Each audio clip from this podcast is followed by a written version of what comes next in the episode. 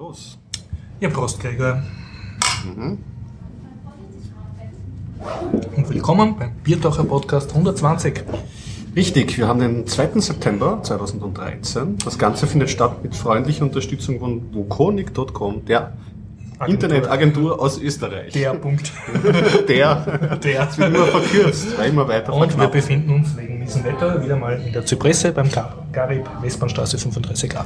Ich glaube, das wird jetzt demnächst der Default werden, oder? Für Vielleicht uns. kommt ja durch das Global Warming so ein ganz warmer Winter, wo wir dann im Dezember chillen draußen im alten AKH. Mit nackten hoffe- Oberkörper, alles da noch. Ich hoff's mal, ich hoff's mal. Ja. Hast du was erlebt, Horst? Ja, äußerst wenig. Äh, Wir haben eine Themenliste vom Johannes gut befüllt, aber leider kommt der Johnny nicht. Der Johannes hat uns. Johannes, Ja, ja. Aber ich glaube, ich kann ein Thema von ihm, weil es aktuell ist, äh, gleich an erster Stelle bringen. Es ist ein Aufruf zur, wie ist das? Äh, an, äh, wie ist das? Sicherheit statt Angst-Demo?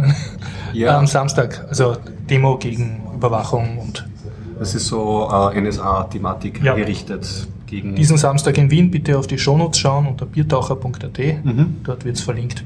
Sehr schön.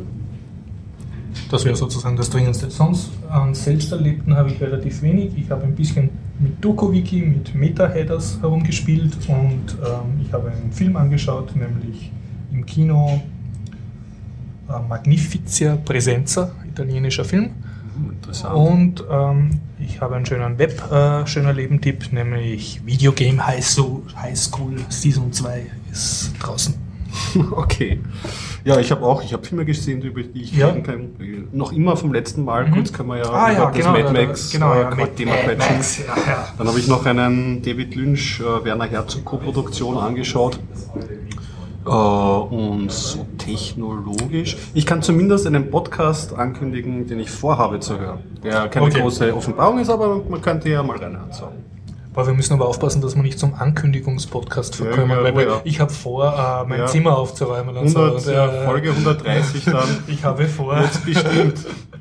Ja, äh, wem jetzt die Tech-Themen ein bisschen abgehen, wir erwarten in der Sendung den Harald, der uns sicher mit OS Domotics News versorgen wird. Mhm. Sehr gut. sollte hineinstellen. Na, dann fangen wir mal an. Mad Max. Ah, wirklich mit, mit dem Film Ja, so- anfangen. also- okay, äh, Mad Max, Retro. 1979. Äh, 1979 ist Ja, ja, Das ist ja uralt. Das ist wirklich schon ein, ein altes Kaliber. Ein Film. Ähm, der Postapokalypse kann man nicht sagen. Am Anfang des Films wird geschrieben, in naher Zukunft in Australien spielt der Mhm. Film, genau richtig. Mit Mel Gibson in der Hauptrolle ähm, und war damals, glaube ich, ein großer Erfolg, so ein großer Erfolg zumindest, dass es dann 1982 und 1985 dann noch zwei Fortsetzungen gegeben hat. Und wie ich auf der Wikipedia lesen konnte, soll dieses oder nächstes Jahr dann der vierte Teil rauskommen. Wieder mit Mel Gibson? Nein, Ah. Mel Gibson hält sich diesmal raus. Da wird Okay. Th- Th- Thomas Hardy wird die Hauptrolle spielen. Mhm. Den kennt man vielleicht, er hat den McBain bei Batman gespielt. Aber da hat er eigentlich immer die Maske aufgehabt, da kennt man ihn auch nicht. Aber Okay. ja, äh, habe ich mal angeschaut und äh, ja, hat mir Da gefallen. hast du aber eine Kulturlücke geschlossen. Eine riesige, eine riesige. Das Und wenn ich es gesehen habe, über Jahrzehnte lang ist der im ORF durch alle drei Wochen gespielt worden. Also ich mir, ja, ich weiß auch nicht. Ich habe keinen dieser Mhm, Teile gesehen. mhm. Was ich mitbekommen habe damals, äh, war, glaube ich, irgendein Tina Turner-Lied oder so. Ja, We Don't Need Another Hero. Richtig, genau. Das, Und das Tina Turner spielt auch in einer Mad Max mit, aber ich glaube erst im Zweier, nicht im Einser. Okay. Bin nicht so ganz sicher. Da spielt sie Ich, so ich werde mich überraschen lassen. Ich muss ja gestehen, ich fürchte mich ein bisschen vor dem zweiten und dem dritten Teil. Weil der erste Teil, der war gut, aber ich habe den Verdacht, weil er eben mit so geringem Budget gedreht Ja. wurde und das Ganze alles noch so ein bisschen episodisch unfertig wirkt, Mhm. obwohl es eh schon eine große Handlung hat, also keine große, aber eine Handlung hat, äh, weiß ich nicht, wie die 80er Jahre dann auf dieses Werk eigentlich. Kannst du mir jetzt nur helfen, weil in meinem Kopf sind alle diese Mad Max-Filme zu einem Also- einzigen Apfelmusbrei äh, vermanschert. Kurz erzählt, der, ähm, spielt eben Australien in naher Zukunft. Es gibt Autos, sind alle sehr verwahrlost. Die Gesellschaft ist überhaupt ein bisschen Spielt das nach einem Nuklearkrieg irgendwie oder erfährt man das nicht so ganz? Also ich habe es jetzt beim aktiven Zuschauen, hast du da was mitbekommen? Wird da was erzählt? Ich glaube, ich, ich da- vermanscht da da. schon zu viel äh, Ja, Computer also ich würd mal sagen, Wasteland. der also für mich war das immer so die typische postnukleare Zukunft, wo die Menschheit so auf dem Trümmern der Zivilisation so, also Also man kann schon mal prinzipiell sagen, es ist genreschaffend für Spiele wie Fallout. Also Fallout und, und Wasteland, das sind oder ist direkte... dieses Kickstarter-Projekt. Wasteland 2. Genau, ja. Äh, und äh, steht ganz in der Tradition und sämtlich andere Filme, die so ein Ja. bisschen wüstenartig, postapokalyptisch daherkommen. Also deswegen schätze ich den Film auch sehr. Also Mhm. es ist wirklich ein, ein, ein Und was passiert jetzt äh, in, in Mad Max genau? Er, er ist ein Polizist, fährt mit Auto rum. er Ah, hat eine ja, Freundin, sie gehen Aha. Mhm. irgendwie, fahren sie auf den Straßen irgendwie herum und gehen auf Reisen. Währenddessen, also es ist ohne kausalen Zusammenhang, aber Mhm. so im Grunde geht es darum, eine große Motorradbande fest, ähm, heftet sich auf der, deren Fersen und selber nicht ja, und äh, naja, die, die, die äh, wollen ihm nichts Gutes und da geht es halt um den Konflikt zwischen Mhm. Und man, man sieht funktionierende diesen- Vorstädte oder so, oder das Ganze spielt rein in der Wüste? Das ist es ja. Also, das, also einerseits kann man sagen, das geringe Budget, andererseits ist Ja. es ein straightforward, fast Road-Movie. Es gibt schon Okay, Stationen, ja, ja, ja. aber es spielt sich auf der Straße ab und es Mhm. geht auch um diese abgefragten, gepimpten Autos, Okay. beziehungsweise Motorräder, mit denen sie Mhm, dann da mhm, rumfahren. mhm. Genau. Das ist ein Road Warrior Ja. Movie. Also ich habe schon ja einiges gesehen, ich habe ja schon von einigen Post-Apokalypse-Filmen Mhm. erzählt. Ich fand den jetzt auch in Ordnung. Ich war erstaunt, dass eine wichtige Szene ganz am Ende dann erst vorkommt und so. Das hatte ich mir auch irgendwie komplett anders und gedreht vorgestellt.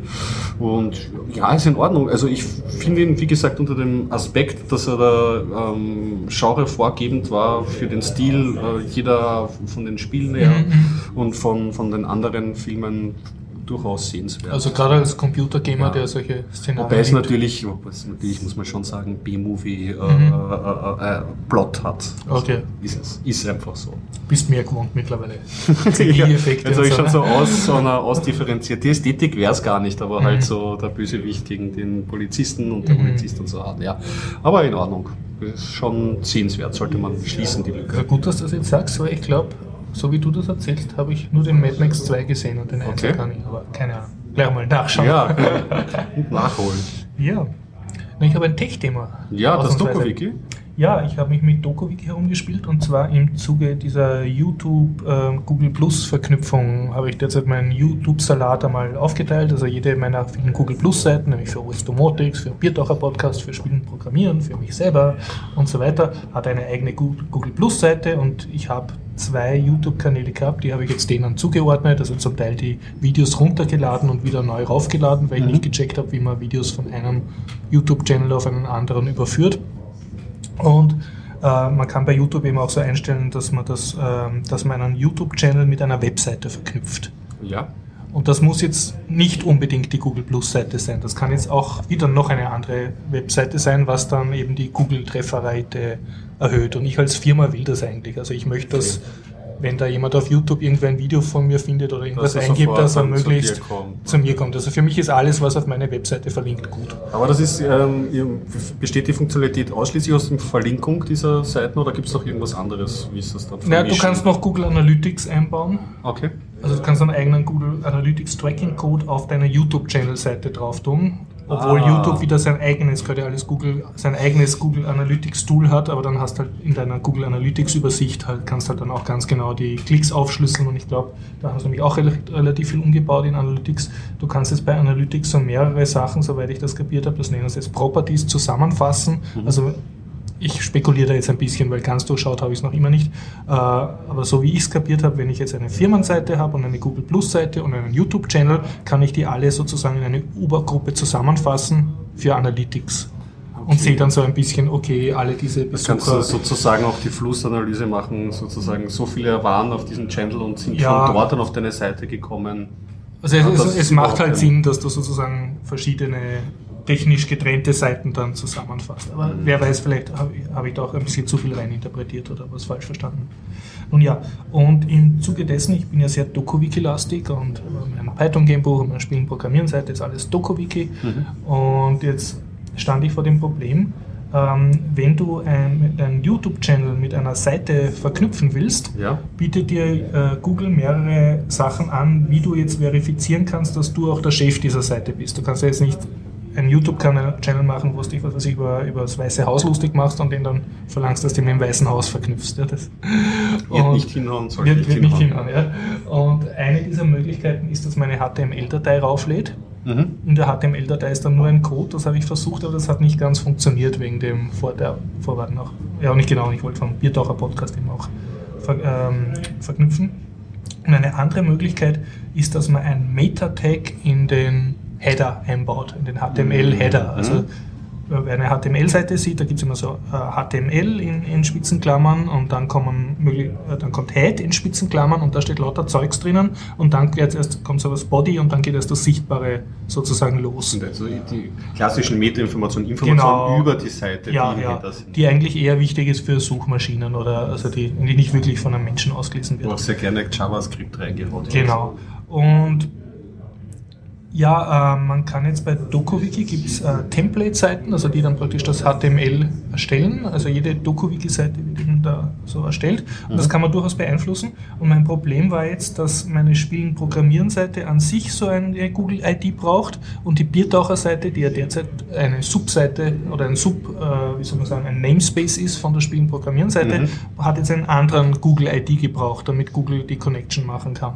Und jetzt habe ich sozusagen, bin ich vor dem Problem gestanden, ich wollte jetzt einen Conditional Meta-Header. Also in meinem Wenn das, dann das, Ja. wenn das, dann das. Ja, beziehungsweise wenn das, dann soll er eben in den Header da ein Meta-Tag reinschreiben, aber bei meinen anderen Seiten, die jetzt nur meine Firma betreffen und nicht den Biertaucher Podcast, möchte ich das nicht haben. Mhm.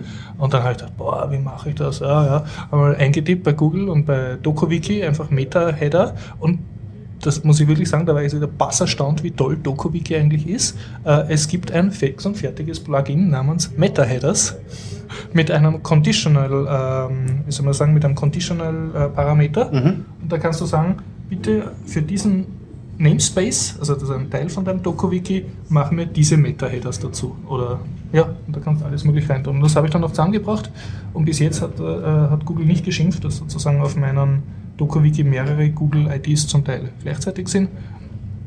Und ja, ich, ich war sehr stolz drauf. Also ich habe jetzt den YouTube-Channel vom Biertaucher Podcast mit, korrekt mit der Biertaucher Podcast, äh, mit der Biertaucher Podcast Homepage Mhm. verknüpfen können. Sehr gut, also Ja. DokuWiki ist da DokuWiki, ja. Also da- das ist Das auch ein Vorteil, wenn man so populäre Frameworks verwendet, dass dann höchstwahrscheinlich schon jemand über das Problem nachgedacht hat, auf Mhm. das man gerade kommt. Ne?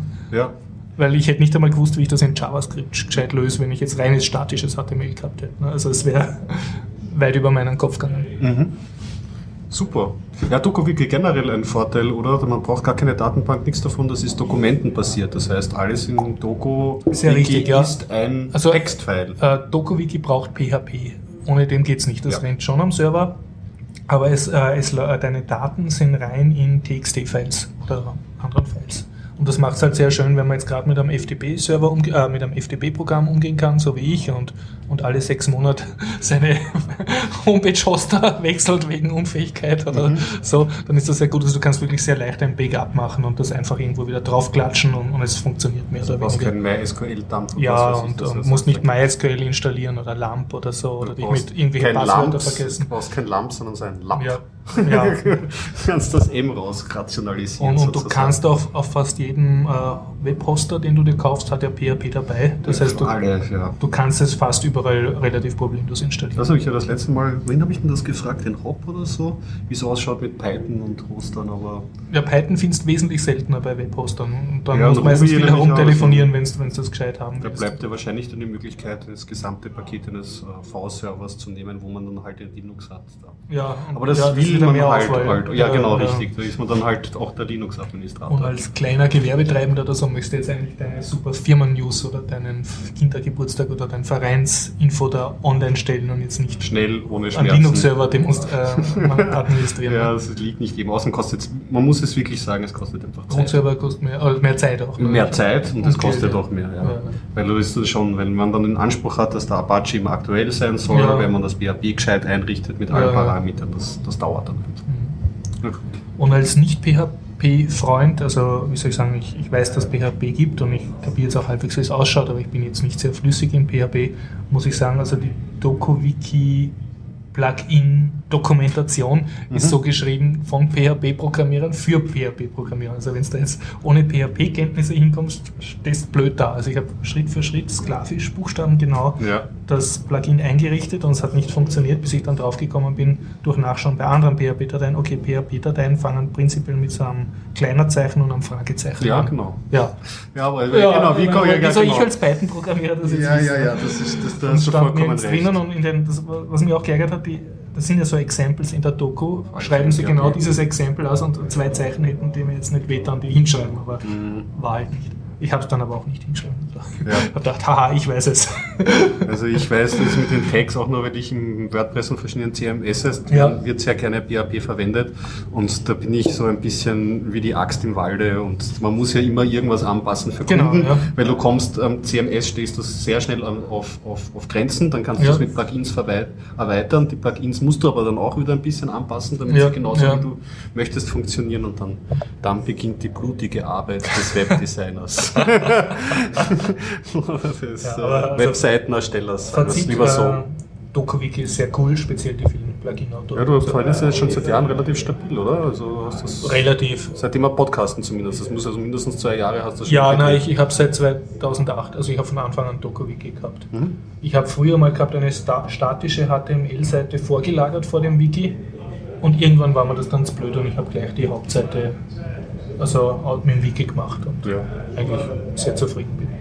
Sehr interessant. Ich versuche dann immer wieder mal, komme komm ich in die Situation, dass ich für andere Leute Wikis Ja, einrichte ja. und ich schlage denen immer verschiedene Wikisysteme vor. Mm, Es gibt ja das Media-Wiki, das ist das, Das, von wo Wikipedia, Wikipedia gemacht, gemacht, ist, ja. wird. Und meistens gibt es gescheitere ähm, Wikis für Firmen, wo es- die nicht öffentlich sind. Hey, erlebt. Ah. Florian ist aufgetaucht. cool. Ähm, Gibt es bessere Anwendungs, Ja. äh, äh, bessere Wikis für die Als Anwendungsfälle MediaWiki. als MediaWiki? Wobei die meisten Leute MediaWiki kennen oder überhaupt nicht checken, dass es andere Wikis gibt als MediaWiki, weil sie halt die Wikipedia kennen. Ne? Das ist auch der Grund, warum meistens dann bei diesen Gesprächen dann am Ende dann doch wieder MediaWiki gewählt wird. Obwohl Ja. ich dann Hinweise bringe oder so, aber für viele ist das einfach dann schon so, ah, das kenne ich, das ist das, Wikipedia. das ist ein Wiki. das ist ein Wiki, Ja. das erkenne ich als Wiki, das mache ich. kann, kannst du bestätigen aus eigener Erfahrung. Ähm, ich äh, habe äh, früher gearbeitet mit, also äh, mitgeholfen bei showmedo.com. Das war so eine Video-Hosting-Plattform, so eine Art Technik-YouTube und die haben halt auch ein Wiki okay. Ge gebaut, ein Media-Wiki, Mhm. haben das aber nie gescheit betreut und ich war dann eigentlich der Wiki-Admin und habe die Aufgabe gehabt, dort den Spam rauszuhauen. Und MediaWiki kann viele Sachen und ist super toll, aber ist einfach nicht äh, für, speziell jetzt für kleine Leute, die wenig Wartungsarbeiten machen wollen, geeignet. Ja. Das ist ganz groß. Und der Harald kommt ja. Wir vermehren uns Wahnsinn. dynamisch. Hallo, servus Harald. Harald. Servus Florian. Ich mach mal gleich die Händeschüttelrunde. So Ja, noch. Mehr oder weniger. Ja, und sind gerade die Tech-Themen ausgegangen. Gut, Sehr- dass ihr zwei da ja, seid. sehr gut. Wir reden schon über Filme und so. Schalten wir mal in den Flugmodus. Genau. Ah, das ist Wir können- so. Zum, Über genau, zum Übergang zu den Tech-Themen äh, können wir vielleicht noch was gleich, ein bisschen äh, Wien-technisch gesellschaftspolitisches bringen, oder?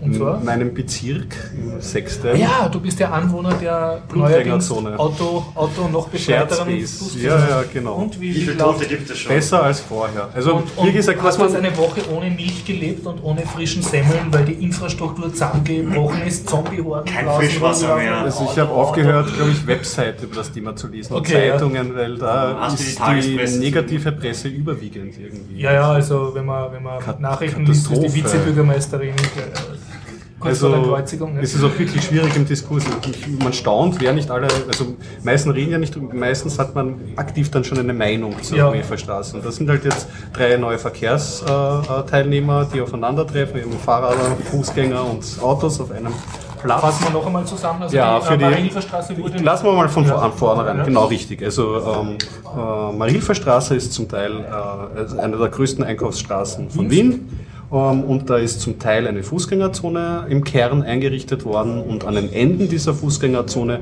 ein Konzept, das aus den Niederlanden kommt, ein sogenannter Shared Space, wo sich Fußgänger, Radlfahrer und Autofahrer auf Augenhöhe bewegen sollten. Für Österreich etwas äußerst Ungewöhnliches. Richtig, sehr viel Das haben wir Reibungsfläche. noch nie gehabt. Ja, das lassen wir doch so, wie es war. Und ähm, ich kann nur sagen, es Ja. ist auf jeden Fall. Ich bin, ja selbst ich bin natürlich parteiisch. Ich bin natürlich parteiisch, weil ich bin Anrainer. Erstens, ich bin froh über weniger Autos. Zweitens Fußgänger. Prösterchen. Du als Nicht-Autofahrer. Als Nicht-Autofahrer. Das geht dann auf Superpartei. Das muss man gleich einmal so als Disclaimer sagen. Und äh, ja, es ist auf jeden Fall besser, Fußgängerzone Ja. selber funktioniert. Mm, Der Shared Space ist halt das große, äh, nicht das große Problem, aber sagen wir mal, bis jetzt noch als Fußgänger muss man mutig sein, sich dort zu bewegen. okay, weil die Autos das Da noch kann ich nicht sogar was haben. beitragen. Ich, ich, ich, Ja. ich bin von Kärnten nach Wien gekommen, nach dem Sommer wieder, habe meine drei Kinder geschnappt, also drei von den Hast vieren, den Shared Space gequert mit und haben wir gedacht, jetzt schauen wir uns einmal die, die ganze Marilfer Straße an, zumindest ab dem Westbahnhof bis zum Ring, weil mein Sohn braucht Schuhe. Und dann sind wir halt gegangen. Im oberen Teil ist mir schon Auf der aufgefallen, Straße oder am Gehsteig? das war eine gewisse Herausforderung, das herauszufinden.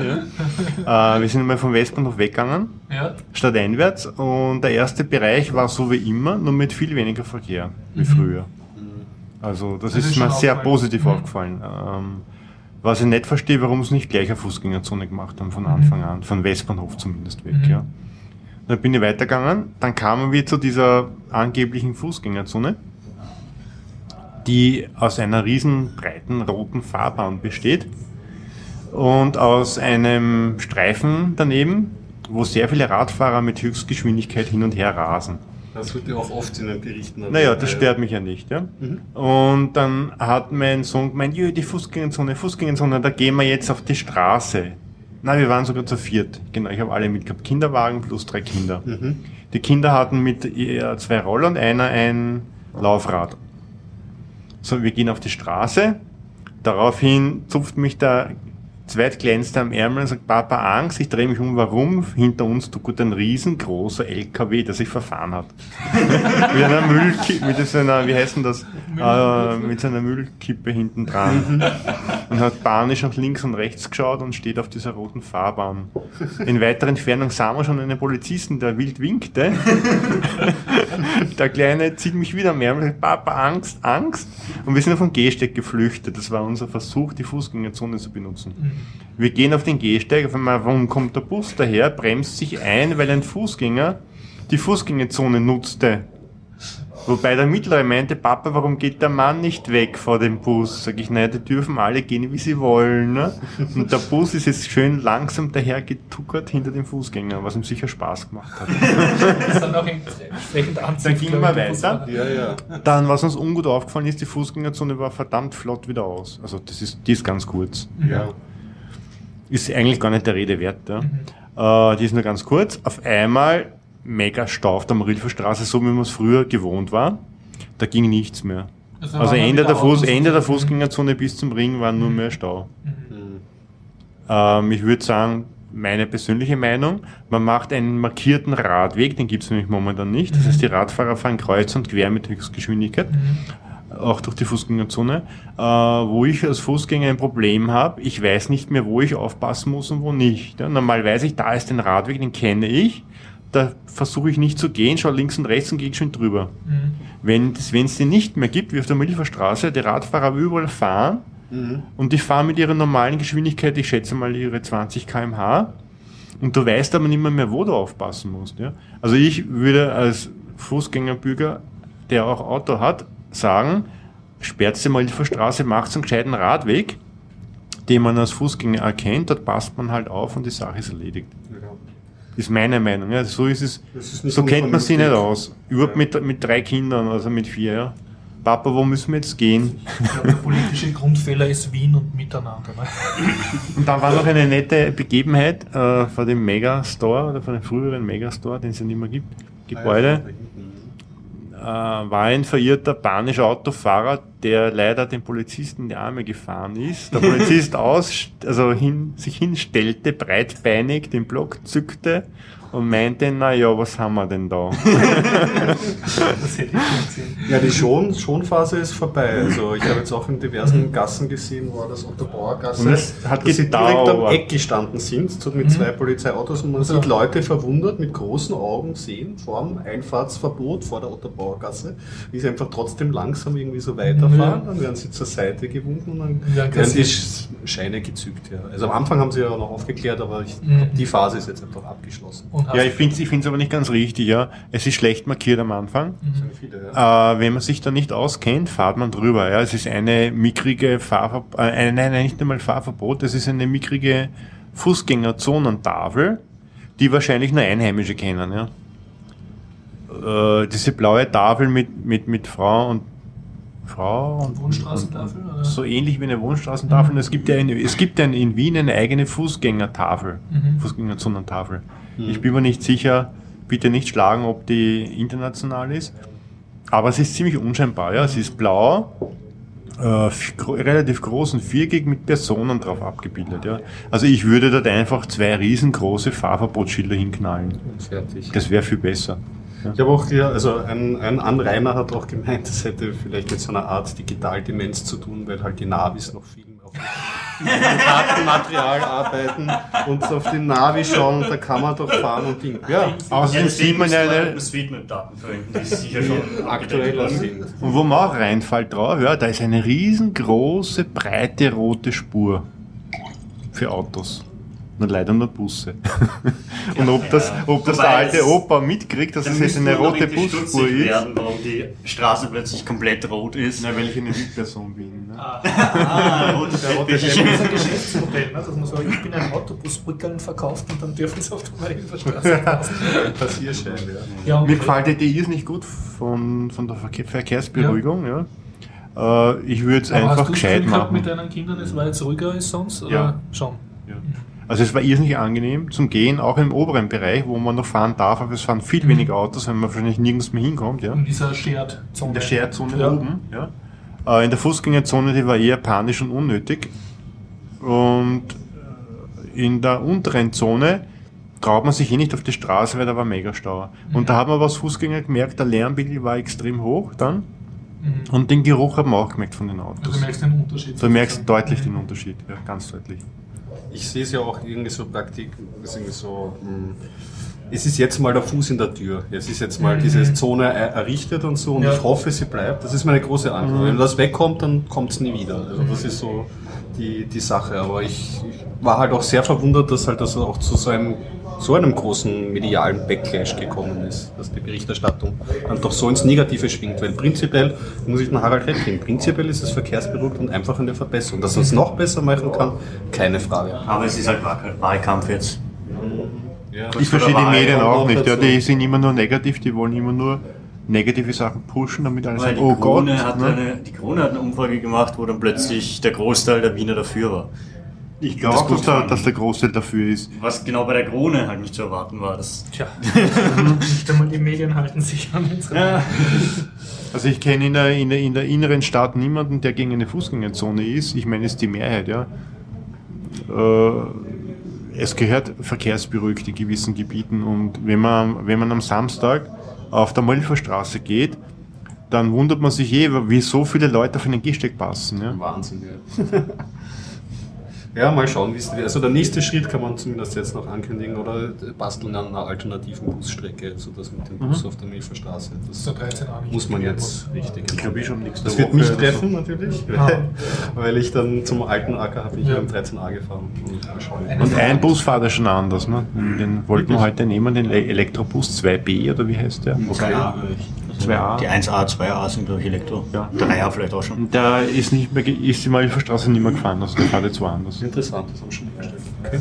Abschließende Frage, Ja. Gregor. Also du als Anrainer, ähm, hast du irgendwie subjektiv ein Gefühl, dass den Wirten oder den Geschäftsleuten das gut tut, die, äh, die Fußgängerintensivierung sozusagen? Oder haben die gejammert? Also hat ein Wirt schon Also von der gejammert? Kundenlage Ja. sage ich dir, war kein Unterschied. Die Bromieferstraße ist und bleibt beliebt, das hat Ja. sich jetzt auch nicht geändert. Mhm, mhm. Wie das jetzt an Along, Along sein wird, das muss man abwarten. Mhm. Mein Tipp ist, das wird super. Also Mhm. ich denke, das wird das funktionieren. neue Gerade dann, wenn sie dann ihre Bereiche draußen ein bisschen Mhm. ausbauen. Es kommt ja 2014 dann noch eine bauliche Umphase, wo sie Okay. die Straßenniveau und das Steckniveau anpassen. Und wenn sie dann ihre Also die Marienstraße Schanigärten... wird dann ein Gehsteig mit wahrscheinlich vielen Schanigärten. Genau. Mhm. Dann Toll, ja, wird und das Geschäft, ne? funktionieren.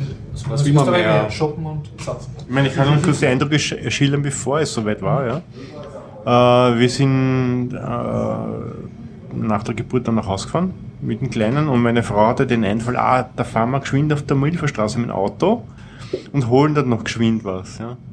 Das geschwind war dann Einfahrt Westbahnhof, bis wir da in den Kreis gekommen sind und das hatten, was wir wollten, war dann eineinhalb Stunden. Also man wäre zu Fuß sicher wesentlich schneller gewesen.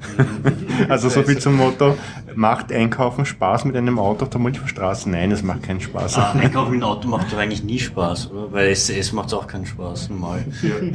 Es ist egal, wo man hinfährt. Nur wir wohnen nicht weit von dort, also ich hätte können in die Garage fahren, locker von der Garage zu Fuß zur Malferstraße gehen und wäre noch zehnmal schneller gewesen. Oder mit Öffis, da fahren eh überall welche. Oder Öffis, ja. Ich glaube, der Großteil von den Leuten auf der Main-Straße werden nicht mit dem Auto anreisen. Also, Ich glaube auch, dass der Großteil gar nicht ernsthaft einkaufen geht, sondern geschwind was erledigen möchte, so wie ich. und dann draufkommt, da geht nichts geschwind. Ne? äh, geschwind einmal zum Ring durch. Aber wie gesagt, also bei den Ding gibt es, es gibt sehr viele Positionen und viele, erstaunlich viele Leute diskutieren mit das. Also nicht nur im Sechsten, sondern selbst wenn man irgendwo anders rumkrebst in Wien, wird man darauf aktiv angesprochen, wie das eigentlich funktioniert. Und manche mit Autos, also ich habe das auch schon gehört irgendwie von, von Leuten, die im Siebten wohnen, naja, ich habe ein Auto, soll ich das jetzt am, auf den Mond schießen? Was mache ich damit jetzt? Ja. Ja. Wozu braucht man ein. Auto? Äh, muss man, ja. Ah ja, apropos Kurze Auto, Antwort, ja. Kurzes Tech-Thema.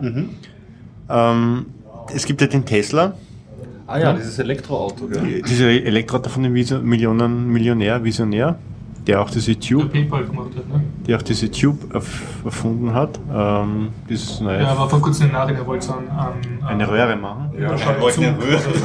Ja, Ah, das wollten die Japaner auch. So eine- Die Idee ist schon alt, aber er hat, er hat Ja, echt, jetzt echt ein Projekt gestartet, ein Open Source Projekt, wo, wobei Source die, dass seine Idee frei ist und jeder, jeder mitmachen kann und die Pläne auch veröffentlicht hat und schon Vorstudien geliefert hat, das ist Überlegungen. Und das ist der gleiche Mensch, der, den, der die, die Firma Tesla gegründet hat mit den Autos. Und die haben jetzt schon das dritte Modell herausgebracht, das wusste ich Vom nicht. Tesla Vom der, Tesla. Das ist ja so ein Sportwagen, ne? Elektrosportwagen. Und sie, sie nähern sich jetzt immer mehr mit den Modellen dem Kommerz. Ne? Also das erste war ein reines Versuchsauto, konnte man Okay. kaufen um eine Unsumme. Dann gab es die Version 2, es gibt die Version 3. Und die Version 3 lässt aufhorchen, die kommt nämlich plötzlich 430 Kilometer weit und ist in ganz kurzer Zeit aufgeladen. Ja? Also in 30 Minuten ist so ein Tank voll. Wahnsinn, 30 Ja, 30 Minuten. Also so das die ist 90 aber Prozent oder was? schnell. Die normalen. Ja, genau, die Ja. 90 Prozent. Circa. Und dann habe ich im, im ich glaube im Heise.de war ein Bericht oder, oder im Standard, ich weiß nicht mehr, muss man nachschauen jetzt. Aber auf jeden Fall habe ich es aus den Medien, äh, einen Bericht gelesen. Und äh, er ist wirklich ein Visionär. Ja? Also er denkt sich, das muss funktionieren, ich möchte es haben. Dann schauen sie sich um, was es gibt. Und, und die haben einfach die Akkutechnologie revolution, revolutioniert, indem sie Notebook-Batterien eingebaut haben. Die Ja. Ja, schon, aber die Notebook-Variante, Ja, ja, ja. das sind kleine Zellen, ja. Okay. In, die schauen aus wie diese AA-Zellen. Mhm. Und davon haben sie einfach, ich, Also eine irre Zahl, ja, 30.000 parallel geschalten und in Serie, ne? Um Deswegen die schnelle Spannung zu Lade- erreichen. Und deswegen die schnelle Ladezeit. Und sie konnten die Akkupreise auf ein, auf ein Drittel senken. Ja. Für ein Drittel, das ist schon massiv. Ja. Warum? Weil sie einfach Massenproduktionsakkus eingesetzt haben, aber auch welche mit einer ganz hohen Kapazität und sich äh, die Akkus aus Technologiezweigen geholt haben, wo sie bewährt sind. Ja? Was machen die anderen Autohersteller? Die haben sich spezial Akkus anfertigen lassen, um flach zu sein, um sie in den Boden reinzukriegen und da hatten die massive Probleme bei den Crashtests. Ja? Äh, was hat er gemacht? Er hat normale Notebook-Batterien genommen, hat sie in Rahmen eingebaut, äh, kühlt sie mit einer Kühlflüssigkeit. Das heißt, du kannst sie extrem belasten. Und im Crash-Test werden ein paar Zellen hin, die haben aber eine Zelle alleine relativ wenig Energie und durch die Kühlflüssigkeit passiert nichts. Was haben die anderen Autohersteller gemacht? Die haben relativ große Batterienzellen gebaut, die natürlich sehr viel ähm, Energie beinhaltet und durch die Lithium-Technologie natürlich brennen könnte. Ja. Ähm, das heißt, sie haben sich irgendwie verrannt und wollten da irgendwie mit, mit, mit halt, es ist ja nicht erprobt, ja, größere Zellen bauen. Und der Trick an der Sache war einfach, er hat sich die beste Zelle genommen, die bewährte eine hohe Energiedichte hat und hat einfach genügend Stück eingebaut. Was ein schöner Hack ist, also ist der andere Zugang, nicht so Ja. spezial und wir erfinden das irgendwas Neues, Wir erfinden sondern das Neues, wir nehmen neue bewährte Komponenten und schauen, was es praktikabel Und deswegen ist. kostet das Auto momentan äh, 70.000 Dollar. Schon relativ günstig. was Das ist ein normaler günstig. Sportwagen kostet, weil ich bin da. Es Nicht so viel Unterschied eigentlich. Es ist auch kein Sportwagen mehr, das neue Das ist Modell, sondern es ist ja. schon eine Limousine. ne? Okay, ja. Okay, aber mit Elektroantrieb kann das schon ziemlich sportlich werden. Es ist extrem sportlich zum Eine Fahren. schnelle Beschleunigung dann, ne? Eine extrem schnelle Beschleunigung. Und man muss sich jetzt überlegen, 430 km/h Reichweite ist schon eine Reichweite von einem Benzinauto. Ja? Von, Mit 430 Kilometer kommst du ganz halb Österreich, ne? ja. Ja, ziemlich gut. 200 sind Salzburg. Mit 600 Äh, bist du in, in Vorarlberg. Und sie bauen jetzt in Silicon Valley auch Tankstellen, die Schnellladefähigkeiten Mhm. haben. Die haben da solche RFID-Chips drin, indem sie sich mit der Tankstelle unterhalten Mhm. und dann ihr sagen, äh, was kann ich. Und dort ist man in extrem kurzer Zeit wieder aufgeladen, Mhm. ne? wie ein Notebook halt. Ne? Dass du da eine halbe Stunde essen gehen. Ne? Und sie sagen, sie, sie können die Preise noch reduzieren. Und ihr Ziel ist es, zwischen 30 und 40.000 zu kommen mit Mhm. dem Preis. Ja, interessant. Und, und, und noch immer interessant, Also die armen Porsche-Fahrer, die dann von so einem Familienkombi überholt werden, ne? Ampel. Schneller beschleunigt. Ja, und das finde ich extrem interessant. Also für Österreich ist es dann ausreichend. Ja. Also es ist, ist kein Nischenfahrzeug mehr, sondern es ist wirklich ein Fahrzeug, was man Das benutzen kann. in- Halt auch die zwei Faktoren sind. Das Ja, ist es muss halt Reichweite die- und Ladegeschwindigkeit. sind Ja, halt so es muss nur noch die Infrastruktur da sein, dass man es auch wirklich bei den meisten, Lade- also bei den meisten Tankstellen laden kann. Aber ich muss ehrlich sagen, für, fürs Land ist es bei 430 km/h nicht mehr notwendig. Für 80 oder 90 Prozent der Fahrten. Wenn man zu einen Hause seinen Anschluss haben. dafür hat, ja. Naja, bei einem Haus hat er jedes einen Anschluss. Ja. Ja, also nimmt er 400 Volt oder? Der kann beides. Drehstrom. Okay. Bei Drehstrom ist er schnell voll und bei 220 Muss er sich halt muss man sich mit der Drehstrom 16 legen, Ampere, der hat er jeder am Land. Ja. Ja, naja. Ich kenne niemanden, der das nicht hat, aber vielleicht irre ich mich. Aber Nein, Nein. Drehstromanschluss im Haus schon, aber Haus, nicht direkt in der neben der, nicht. ja, aber nicht direkt neben, neben dem Auto Du nochmal. musst sagen, auf jeder Baustelle kriegst du einen Drehstrom. Ne? Also brauchst du nicht mehr nach Gerüst hat man schauen. im, im, ähm, in, in der Stadt auch fast in jeder Wohnung, weil fast ihr E-Herd Mhm. läuft mit dem, mit dem Drehstromanschluss. Also. Es gibt aber genügend Forschungsprojekte in Wien, die schon abgeschlossen sind, wie die ideale Verteilung von Elektrotankstellen in Wien ausschauen würde. Es gibt Überlegungen von äh, diesen Großmärkten, also Ah, Rewe-Gruppe wo und diesen anderen Gruppen. gehst. Genau, die wollen jetzt Ja. als Zuckerl sagen, äh, wir haben hier eine mir und Stromtankstelle, dafür auf. darfst du umsonst dein Ah. Auto laden, Ja, wenn du zu mir einkaufen kommst. Ja. Und dann hätte man das richtige Auto dazu. Mhm. Und die anderen sind natürlich total neidig. Ne? Mhm. Und vom, ich glaube, Kreisler war es, die haben dann eine eigene Abteilung gegründet, diesen Tesla zu untersuchen, wie man sowas baut.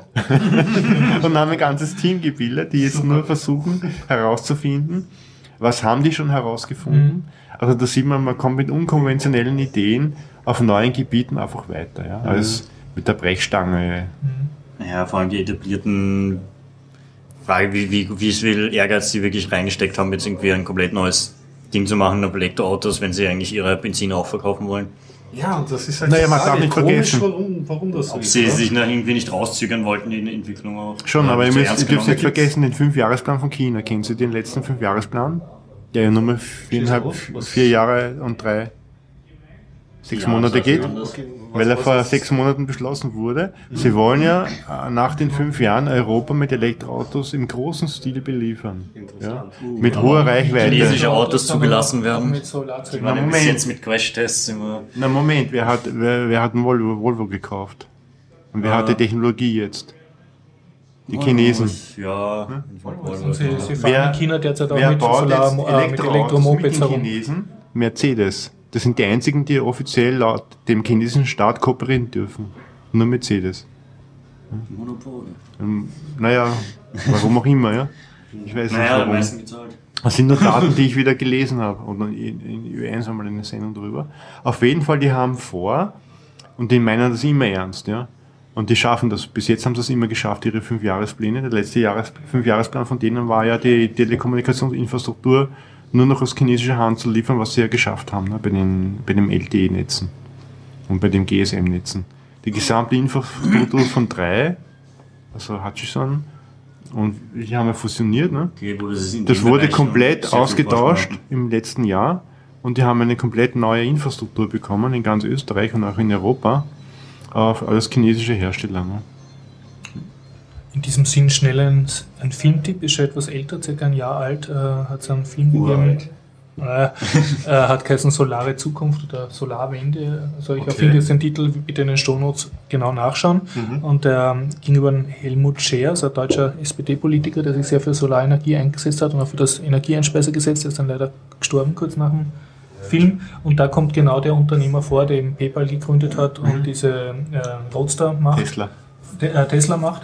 Und es kommt auch äh, vor ein Interview mit einem chinesischen Solarfabrik-Besitzer, der halt sagt, okay, sie, haben, äh, sie sind jetzt konkurrenzfähig im, im Solarmarkt, aber wann, sie werden das durch das Economy of Scale, also wenn sie noch weiter ausbauen, äh, werden es dann auch äh, so kostengünstig sein mit ihren Solarzellen, dass auch gegen äh, also derzeit konventionelle Energieerzeugung bestehen können. Okay, dass es Ja. konkurrenzfähig wird, dass Ja, man das also der, verteilt der, so wie bei der die Preisentwicklung ist ja ähnlich wie bei Chips. Ne? Da kannst du eine Ah, Kurve okay. zeichnen, ein Mo- Morsches La machen.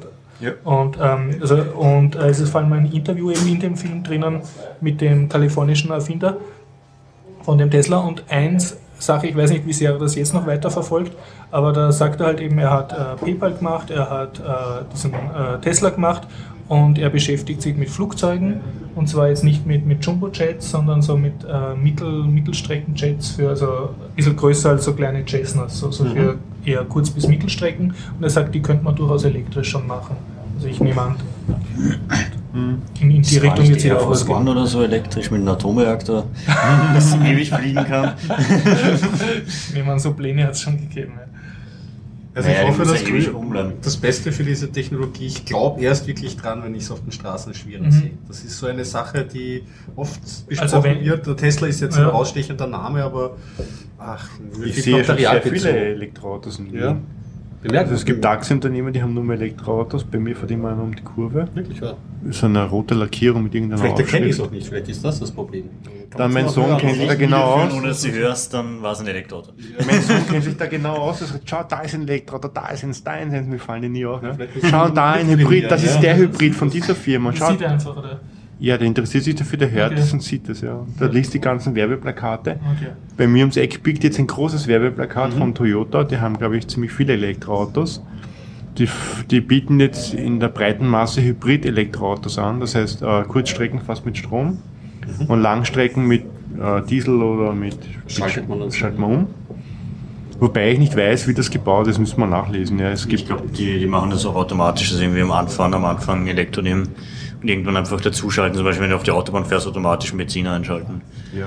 Es gibt ja noch die Methode der Diesellok. Ne? Das heißt, äh, ein, ein, ein Diesel, Verbrennungsmotor ja. erzeugt Strom und mit dem Strom wird dann äh, das Also der Auto angetrieben. elektrisch, hat aber das wäre ein viel höherer Wirkungsgrad. Ne?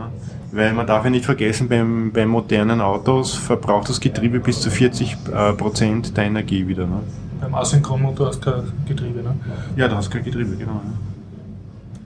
Also in diesem Sinne also kann ich auch nur vom Hör, äh, Lesen und Hören sagen, dass in China angeblich schon sehr viel Elektromopeds umeinander fahren, Mhm. weil es die bauen. Also für den Stadtverkehr oder für Nahverkehr halt. Und sind nur die Elektrofahrräder. Ja. Halt Die aber auch ziemlich unfair sind, wie ich gemerkt habe, wo es bergauf geht. Naja, du, du radelst halt normal und plötzlich fährt irgendwie eine alte Frau einfach so an dir vorbei, so steil rauf. Und du wärst so, Schlecht für die Psyche. Cheater. Ein Freund von mir hat ein Versuchsfahrrad gebaut mit einem Kilowatt, was natürlich nicht ganz legal ist. Und ja, das ist eine Höllenmaschine. Also. Das ist stark sozusagen. Ja, ja, erlaubt sind, glaube ich, in, in Deutschland 250 Watt, bei uns 300 irgendwas maximal. Und drüber brauchst du dann eine Genehmigung. Und er hat sich ein Versuchsfahrrad gebaut, äh, weiß nicht, er ist Techniker, er kennt sich da aus. Mit einem Kilowatt. Ich meine, er hat auch einen Motorradführerschein, er weiß, was er tut, ja. er kennt sich mechanisch gut aus. Und das ist wirklich ein Höllengerät. Also Hast du schon mal gesehen, oder? Ja, ja, Ja? ich habe mich schon drauf gesetzt. Also ich kann es niemandem empfehlen, der keine Übung hat mit sowas. ich bin auch schon mit handelsüblichen Fahrrädern gefahren, mit Pedelec. Also mit elektrischen. Elektrische Ja, Pedelecs. ja. Das Pedelec heißt, du musst treten, damit am Wird aber Elektromotor los, also losgeht. Trittverstärker. Ja, da fühlst du dich wieder Arnold Schwarzenegger in den besten Zeiten. Mit Bierbauch sogar. Da trittst rein und du hast da Kraft. Unglaublich, ja. Also es reichen auch die 250 Watt in der Stadt, kommst du vor wie der Gott. Mhm. Du trittst rein und kein Wind bremst dich, keine Steigung hält dich auf. Und kein Schweißtropfen kommt. Also.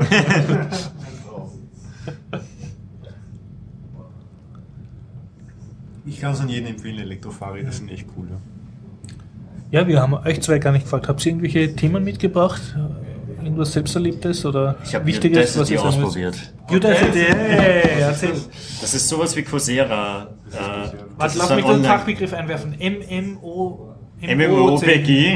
Nein, nein, MOOC, Massive Open Ah. Courseware oder so. Also, Also lernen Online-Kurse. Anfang an, dass ich jetzt ja ja jetzt so wie ich. Audacity, was ist ist das? das? Äh, Coursera habe ich eh schon mal in früheren Folgen erwähnt. Das ist eine Kurssoftware. Also so ähnlich wie Moodle, nur in funktionierender und wirklich, man meldet sich dort an, kriegt seine Videos, seine Aufgaben gestellt, kann die Abgaben machen. Also für Äh, Unwissende, Moodle ist eine Lernplattform, wo man Genau. Multiple-Choice-Tests, Noten Ja, und und Infos, Foren und solche Sachen. Universitäten Hatten und Sie das auf der Technischen Universität auch in Einsatz? Auf der TU gibt es noch immer ein Moodle. Das Ja? Tuvel ist Moodle.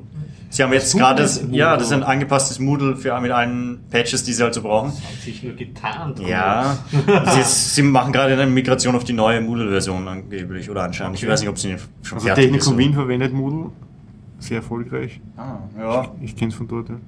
Also ich, äh, ich glaube, äh, die Uni Wien verwendet es auch. Sie haben früher irgendwie Moodle, glaube ich, und Frontier oder so verwendet. Nachdem die Firma, die hinter Frontier steht, weil es ein proprietäres Produkt war, ähm, aufgekauft wurde und das Produkt eingestellt wurde, haben sie irgendwie von einem Semester auf das andere die Lernplattform raushauen müssen. und haben, ist in Moodle noch geblieben, glaube ich. Mhm. Ja, selber schuld. Ja, wenn man auf solche Aber Plattformen jetzt erzähl, setzt, welchen natürlich. Kurs hast du gemacht mit Udacity? Ähm, ich habe jetzt kurz angefangen, den, ähm, wie heißt der Computer Science Kurs. Das ist so in sechs Einheiten, Ja. wird in Python gemacht. Ist Den, eigentlich, den 1er oder den 101 oder? ja. Ja, der müsste eh für dich unter deinem Niveau sein. Ich habe die, ja, ich habe gestern am Abend schnell die erste Unit von sechs Units fertig gemacht. Ich glaube, die wäre für eine Woche gedacht. Aber das ist das Großteil ist halt die Videos anschauen und so.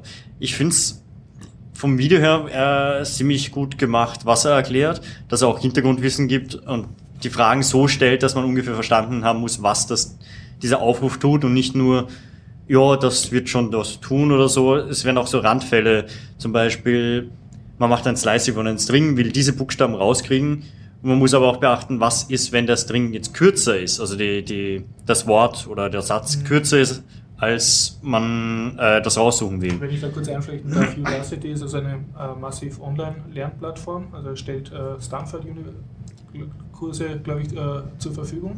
Ja, der Kurs ist zumindest in, von äh, wurde Stanford. gegründet von Sebastian Thurn, AI-Forscher mit dem Google Self-Driving Car. Und es läuft so ab, dass du äh, hast eine Webplattform, da meldest du dich an, schaust dann äh, Videos an. Die Videos sind mal sehr kurz, also ich glaube, Ja, fünf bis zehn Minuten Fünf bis zehn oder Minuten weniger. Und dann bleibt der Video stehen und es kommt so im Video dann so eine Multiple-Choice-Frage, Mhm. wo du dann halt. Ja, das oder, oder so ein Codefeld, wo man Code schreiben muss Genau. und das richtige Ergebnis rauskommt. das Video wird unterbrochen und du hast eine Das- Interaktion. Genau, du hast eine Interaktion und das äh, pushen sie halt sehr und da sind sie auch sehr stolz drauf, also dass du sozusagen sehr involviert bist und nicht das einfach über dich herüberrieseln lässt und dann einen Test machst, sondern sozusagen während du den Video schaust, kannst gar nicht anders als das zu kapieren, außer du tust natürlich blöd, nur so lange herumprobieren, bis die richtigen Multiple-Choice-Sachen Das macht. Coursera eben auch Ja. ähnlich. Ähm, ich glaube, bei Udacity ist immer nur am Ende von, einer, von einem Video einfach ein Quiz und das war's. Dann, die haben deswegen sehr viele kurze Videos. Bei Coursera sind es meistens, zumindest in den Kursen, die ich gemacht habe, also über eine Viertelstunde meistens, teilweise bis zu eine Stunde ein Kurs, also ein Video, meistens so durchschnittlich eine halbe Stunde und können auch teilweise mehrere Quizzes drin sein. Das heißt, es können fünf Quizzes in, einer, in einem Video sein. Ähm, was mir nur aufgefallen ist bei Udacity, es ist viel schlichter gehalten, also mal viel weniger Elemente, weniger Links und viel weniger auf der Seite selbst Okay. als bei als Coursera. Das Problem ist, äh, ich habe mich bei Coursera ungefähr zehnmal besser zurechtgefunden als mit der Udacity, obwohl viel mehr Informationen dort drauf sind. klingt widersprüchlich. Klingt so, ja, aber es ist immer die Anordnung auch sehr komisch. Man kommt zum Beispiel zu ersten Homework von dem und man wird gefragt, äh, irgendwie, man muss die Sachen anklicken, die im HTML vorkommen. Es wird nicht erklärt, wo das HTML sein soll. Wenn du dann runterscrollst, rechts unten bei den Lecture Notes stand dann das HTML-File drin, aber das kann man jetzt nicht wissen, wenn man ich, ich schaue nicht rechts runter und es ist im Forum. Ich habe nach im Forum nachgeschaut, wo dann einer gemeint hat, dass es steht dort. Aber es ist bei jedem bei jedem Video war irgendwie unten die dazu passenden Foreneinträge und es hat irgendwie jedes Mal hat sich irgendwer komplett confused. Oder? Das war eigentlich bei jedem Mal immer ein Titel confused. Weil ich habe diesen, ich glaube sogar den, von dem du erzählst, habe ich damals gemacht, wie er live rausgekommen ist. Mhm. Ich habe ihn noch nicht ganz fertig gemacht. Und es war so, ähm, dass die Udacity-Leute einfach ähm, noch nicht sehr viel Erfahrung gehabt haben. Ja. Und praktisch bei jedem Video kam man dann nachträglich ein paar Korrekturen, die halt eine gewisse Anzahl von Leuten gebraucht hat, um die Quizzes erfolgreich zu lösen. Und die wurden dann halt so Das, dazu. ja, das, das habe ich mir irgendwie so gedacht. Haben sie die Videos auch ausgetauscht? Oder? eher selten. Weil ich habe die Videos alle angeschaut und ich habe jedes Mal waren Fragen dabei, die eins zu eins so erklärt wurden Mhm. äh, im Video. Das war schon sehr auffällig, weil ich mir dachte, entweder die Leute schauen die Videos gar nicht an oder sie sind wirklich so blöd, dass sie es nicht checken, wenn das eins zu eins beantwortet wird. Aber ich glaube eher, die haben vielleicht die Videoerklärung noch dazu geändert. Zu den kann, Fragen. kann auch sein, dass sie manche Videos nach. Ja, wobei das ist mehr der Inhalt vom Video, aber von der Plattform selbst kenne ich mich nicht wirklich aus, weil ich habe mir auch, äh, ich und auch andere haben dann nicht gewusst, ja, jetzt ist die Lecture vorbei. Dann stand wieder Next Lecture. Dann haben wir gedacht, ja, da geht's zu Unit 2. Wo ist jetzt die Hausübung? Hm, das wäre aber die Next Lecture gewesen. Und das haben auch viele andere irgendwie nicht ganz überrissen, dass, weil da nicht irgendwie To Homework oder irgendwas Eindeutiges steht. Also im Workflow gibt es ja noch einiges zu verbessern, beziehungsweise war es halt verwirrend. Genau, und es ist halt... Was halt wichtig wäre für so eine Plattform, da Ja, einen klaren Workflow zu schaffen. Und es ist auch praktisch, zwar, dass du äh, zum Beispiel Python nicht selber installieren musst. Es wäre praktisch, um selbst Sachen auszuprobieren. Aber man kann alles in diesem Web-Ding machen. Man hat so ein Textfeld und kann man einen Code reinschreiben. Das ist halt nicht sehr komfortabel. Wenn man die ganzen Vorgaben kriegt und dann die Variablennamen extrem lang sind, du musst alles abtippen, hast keine Autovervollständigung, nichts. Das würde man lieber mit seiner Entwicklungsumgebung der Wahl irgendwie.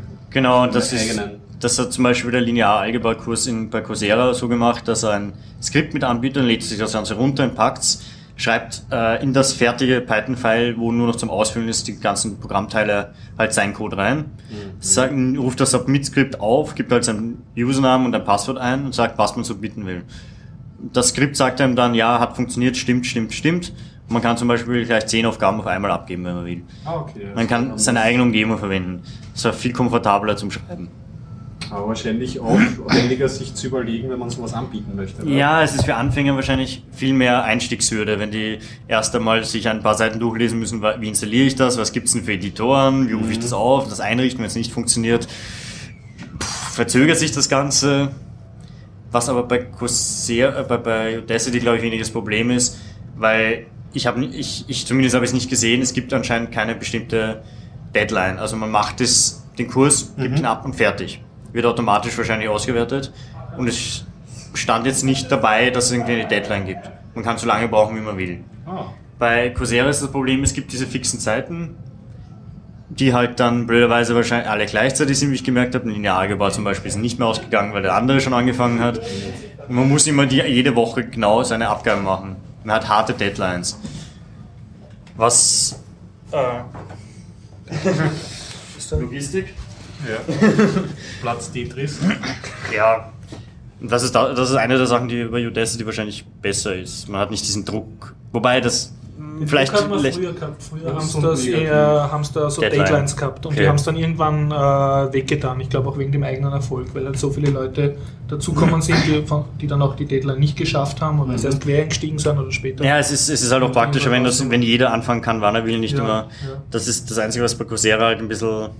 Es geht halt leider auch nicht anders, zum Beispiel für äh, den Social Psychology Kurs sind sehr viele Peer Reviews dabei. Das heißt, man schaut sich die Arbeiten von anderen Leuten an, bewertet die und umgekehrt. Und das funktioniert halt nur, wenn viele Leute gleichzeitig dieselbe Abgabe machen. Das heißt, man braucht eine Deadline. automatisiert sozusagen ist Ja. die Bewertung, ja. Das geht halt nur bei automatisierten Bewertungen, aber macht Coursera auch bei automatisierbaren bei nicht. Udacity haben sie eine Zeit lang dann Angst gehabt, ja, wenn sie das ohne Deadlines machen und so, dann, äh, dann schwimmen dann die Lösungen im Forum herum für die anderen Teilnehmer und die müssen dann nicht mehr original nachdenken, aber ich nehme an, das haben sie dann irgendwann. Die Lösungen im Forum, also im Forum selbst darf man wahrscheinlich eh keine Lösung posten. Zumindest ist es bei Coursera so. passen da Leute auch auf, also es gibt so Forenadministratoren. Ja, bei Coursera löschen sie auch sehr schnell Mhm. wieder raus. Was bei Social Psychology nicht so ist, weil da kann jeder seine eigene ähm, Lösung im Grunde äh, präsentieren und Feedback und so weiter vor der Abgabe äh, einholen, weil es aber auch sehr individuelle Sachen sind. Das heißt, jeder, man muss halt einen Text schreiben. Es gibt keine so die Lösung.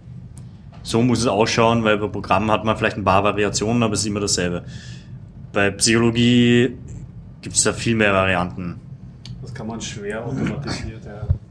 Ja, vor allem, wie, wie, man kann nicht irgendwie einen Computer beibringen, dass er, dass sich beeinflussen lässt von Muss ich Tricks. als Ex-Psychologiestudent ein bisschen ätzen, ist ja auch eine weniger exakte Wissenschaft. Ja, ist ja alles nur Blabla. das geht nicht. ja, ja, das kommt dazu. Es gibt nur statistische Möglichkeiten halt dafür. Aber das hat man häufig. Wobei da also Medizin kannst du auch nur statistisch noch ein kleines auswerten. Bonbon, also zumindest in den 90ern war das so, da in Österreich haben vier äh, Städte, äh, also vier Universitäten Psychologie angeboten. Und ich war in Graz und die haben sich halt spezialisiert auf naturwissenschaftliche Ausrichtung. Da hat die Psychologie auch zu den Naturwissenschaften gehört und nicht zu den Geisteswissenschaften. Und die haben dann besonders gern geätzt auf die anderen, und so, wo sie dann gesagt haben, ja, bei uns, wir haben ja dieses 100 Versuchspersonen pro wissenschaftlicher Arbeit und in Salzburg, ja, da, da tun sie ja den Traum von einem Kind beschreiben oder so. Also, das War schon die. also, aber Ja, das ist, aber der, der Kurs eben von, bei der Wesleyan University, die sind auch äh, evidenzbasiert. Das heißt, die haben ihre ähm, Studien, die sie halt je nachdem bewerten. Sie saugen sich jetzt nicht irgendwie von einer Person irgendwas aus dem Finger. Ja. Wobei, also das, das muss auch äh, realistisch sein, also zumindest auf den äh, Universitäten aus Stein, ja, ist das dann so, dass die bestuntersuchste Personengruppe von psychologischen Experimenten sind Psychologiestudenten, weil die kriegen so Versuchsscheine, wenn sie an einem Versuch teilnehmen, sonst kommst du als Student, der jetzt kein Geld ausgeben kann, nicht gescheit zur Versuchsperson, die sich da eine halbe Stunde lang irgendwelchen blöden Fragen aussetzen. Das heißt, Ja, das- du hast dann auch einen sehr schmalen Ausschnitt der, der Bevölkerung. Das machen aber äh, ähm, das machen seriöse Psychologie-Wissenschaftler aber auch nicht.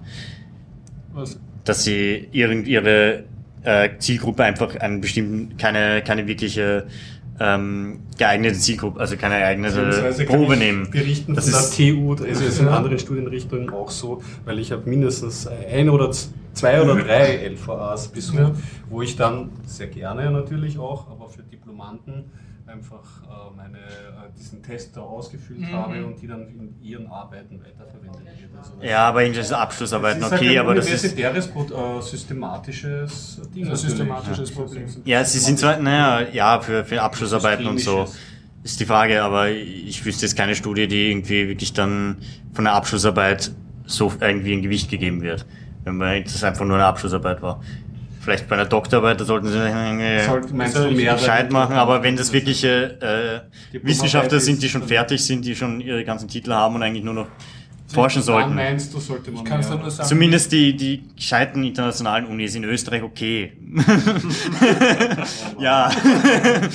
Ich kann nur sagen, wie sie dann Bäumen. Praxis, Praxis ausschaut, wenn du jetzt Marktforschung betreibst. Ne? Es gibt ja genug Marktforschungsinstitute, die eigentlich praktisch die Methoden von der Psychologie nehmen, also Umfragen und, und statistische relevanter äh, Ausschnitt der Bevölkerung. Das sind die Leute, die jetzt diese Umfragen machen, meistens sehr, sehr schlecht bezahlte Studenten oder Mitarbeiter. Und äh, wenn du jetzt Marketing studierst, kriegst du zum Teil den Auftrag, selber so eine Umfrage machen. Und das Erste, was du lernst, ist, nachdem es drei Leute von 100 befragst, weißt, okay, ich kann mich auch genauso gut ins Kaffeehaus setzen und jetzt selber 100 Fragebögen so ankreuzeln. Und wenn du ein bisschen mathematisches Wissen hast, weißt du ja, wie eine Häufigkeitsverteilung ausschaut, also was da circa rauskommen soll. Mm, Ja, also aber aus drei Dings kannst du irgend, kann irgendwas rauskommen nachher. Schon. Ich will nur sagen, äh, das darfst alles nicht so ernst nehmen, wie die sich selber ernst nehmen. In der Praxis wird da wesentlich mehr mit Wasser gekocht. Mm, ja, jein. Es kommt davon. Es natürlich gibt. nicht deine ideale Es, nein, aber es gibt. Jung. Ja, es ist schön, nur weil es ein paar schwarze Schafe gibt. Ist. Ja. Ich glaube, in der IT läuft's äh, viel anders bei den meisten. Die meisten, die du bezahlst für IT, haben auch keine Ahnung und machen irgendwas. Tja. Aber das heißt nicht, dass die Sachen, die dahinter es sind, gibt eine theoretische, marktfreie IT, die Programme funktionieren die Apps Sinn machen und die Betriebssysteme fehlerfrei laufen. aber solange du etwas rauskriegst, was äh, bestätigt werden kann und auch bestätigt wird. Ja, also ich möchte jetzt nicht Das, ich will, reden. nein, aber so könntest du genauso sagen, ja, dein Aspirin funktioniert echt nicht oder diese Medikamente funktionieren alle nicht, weil die machen eh nur aus den Fingern gesogene Experimente. Also es, es gilt dann natürlich das Gesetz der großen Zahl, also auch wenn du jetzt sagen wir 20% schwarze Schafe hast bei jedem Mitarbeiter, der so eine Umfrage macht, wenn die, das Sample groß genug ist, hast du trotzdem 80%, die ehrlich gearbeitet haben und dann kommt auch irgendwas raus, was... Es ist auch immer die Frage, ob das dann die großen Namen sind, äh, die irgendwie wirklich bestätigte Studien machen, wo es immer wieder bestätigt, dass andere Studien genau zum selben Ergebnis kommen, oder ob du irgendwen hast, der kleine Studien irgendwo macht, die dann halt auch nicht überprüft werden. Der Wissenschaftsbetrieb an sich ist, ist nicht gefeit vor, vor großen Desastern. Ich denke da jetzt nur an diesen, äh, das ist jetzt schon länger her, der, da gab es in Südkorea, hat sich ein Forscher wichtig gemacht, dass er Menschen geklont hat, also Embryonalzellen, und dann ist draufgekommen, na, das, das hat gar nicht gestimmt und so. Ja, Das aber man kommt drauf. Also die Man Sache ist, du kennst drauf. bei den meisten, nein, aber bei den ganzen statistischen Auswertungen und so weiter oder wenn du dir irgendwelche Studien anschaust, du merkst im Großteil der Fälle, wenn sie erstmal, wenn sie gefälscht sind, merkst du es fast immer. Weil du hast viele Sachen drin, wenn du sie selbst, du kannst eine Studie nicht wirklich sehr gut fälschen. Ja, es, es ist ein Unterschied, ob du etwas fälscht oder ob einfach die Qualität schlecht ist. Ne? Ja, aber du kannst beides meistens gut feststellen noch. Weil wenn die Qualität schlecht ist, merkst du sofort, wenn da irgendwie die, die Stichprobengröße zu klein ist und alle möglichen Va- Variablen nicht passen. Ja, Das merkt man schnell. Wenn, wenn du jetzt nicht Du vom wissenschaftlichen Bereich siehst, sondern vom Konsumenten der Tageszeitungen liest und da steht dann Studie bestätigt, SPÖ-Wähler sind um 20 IQ-Punkte blöder als irgendwas anderes, ja, dann, er Ja, das ist aber nicht das- technische Fachwissen, das zu hinterfragen. Meistens Na, aber das Problem Redakteur, ist, das äh, dass in der Studie das nie drin stand in den meisten Fällen. Ja, das da Problem ist die. Zeitschrift. Also eine Zeitung schreibt immer, die, die Studie muss gar nicht existieren, das ist ja wurscht. Es reicht, wenn die Zeitschrift das schreibt. Das ist Experten sagen. Experten Oh sagen, Die Experten gibt's nicht. Das ist eine, eine, eine Gruppe, die man nicht fassen kann. Ja. Ne, Experte. Dadurch kann Kannst du nicht definieren, ist kontrollieren. nicht wirklich definiert, was ein Experte ist, ja. Experten Ja, warum, wenn steht Experten für sagen, Klammer auf, Dr. Rudolf Schwarzenegger, ja, äh, Heinrich Herz und weiß nicht wer, ja, dann kann man das fassen. Wenn nur Society-Experte. Experten sagen, Klammer auf, die können ja nicht irren, Klammer zu, und haben immer recht, ja, äh, dabei gibt's die gar nicht, äh, hast du Pech gehabt, ja. Es wird auch meistens, wenn du irgendwie Interviews hast, die dann irgendwie Experte für irgendwas sind, äh, wenn du es in mehr qualitativ hochwertigeren Fernsehen, wird dann meistens erwähnt, wen der ist jetzt der und der Dings. Paradoxon, Fernsehen und hochwertig. Das Medium hat jetzt keine direkte Korrelation zur Qualität eigentlich. Aber Medium. Also, ja, gut, ja, jetzt können wir den Bogen ganz weit spannen. Marshall McLuhan, der Video ist der Der Messer. einzige Aber- Dauerkampf-Podcast. Können wir den ganz. Aber Florian, um nur kurz den Bogen zurückzuführen, weil ich habe vorhin nicht das mitgekriegt, was ist jetzt dein Fazit über Udacity? Also ein bisschen komplizierter und schlechter vom User-Interface Äh, als Coursera? es war teilweise fehleranfälliger vom Interface, Mhm. obwohl eigentlich nichts drin war.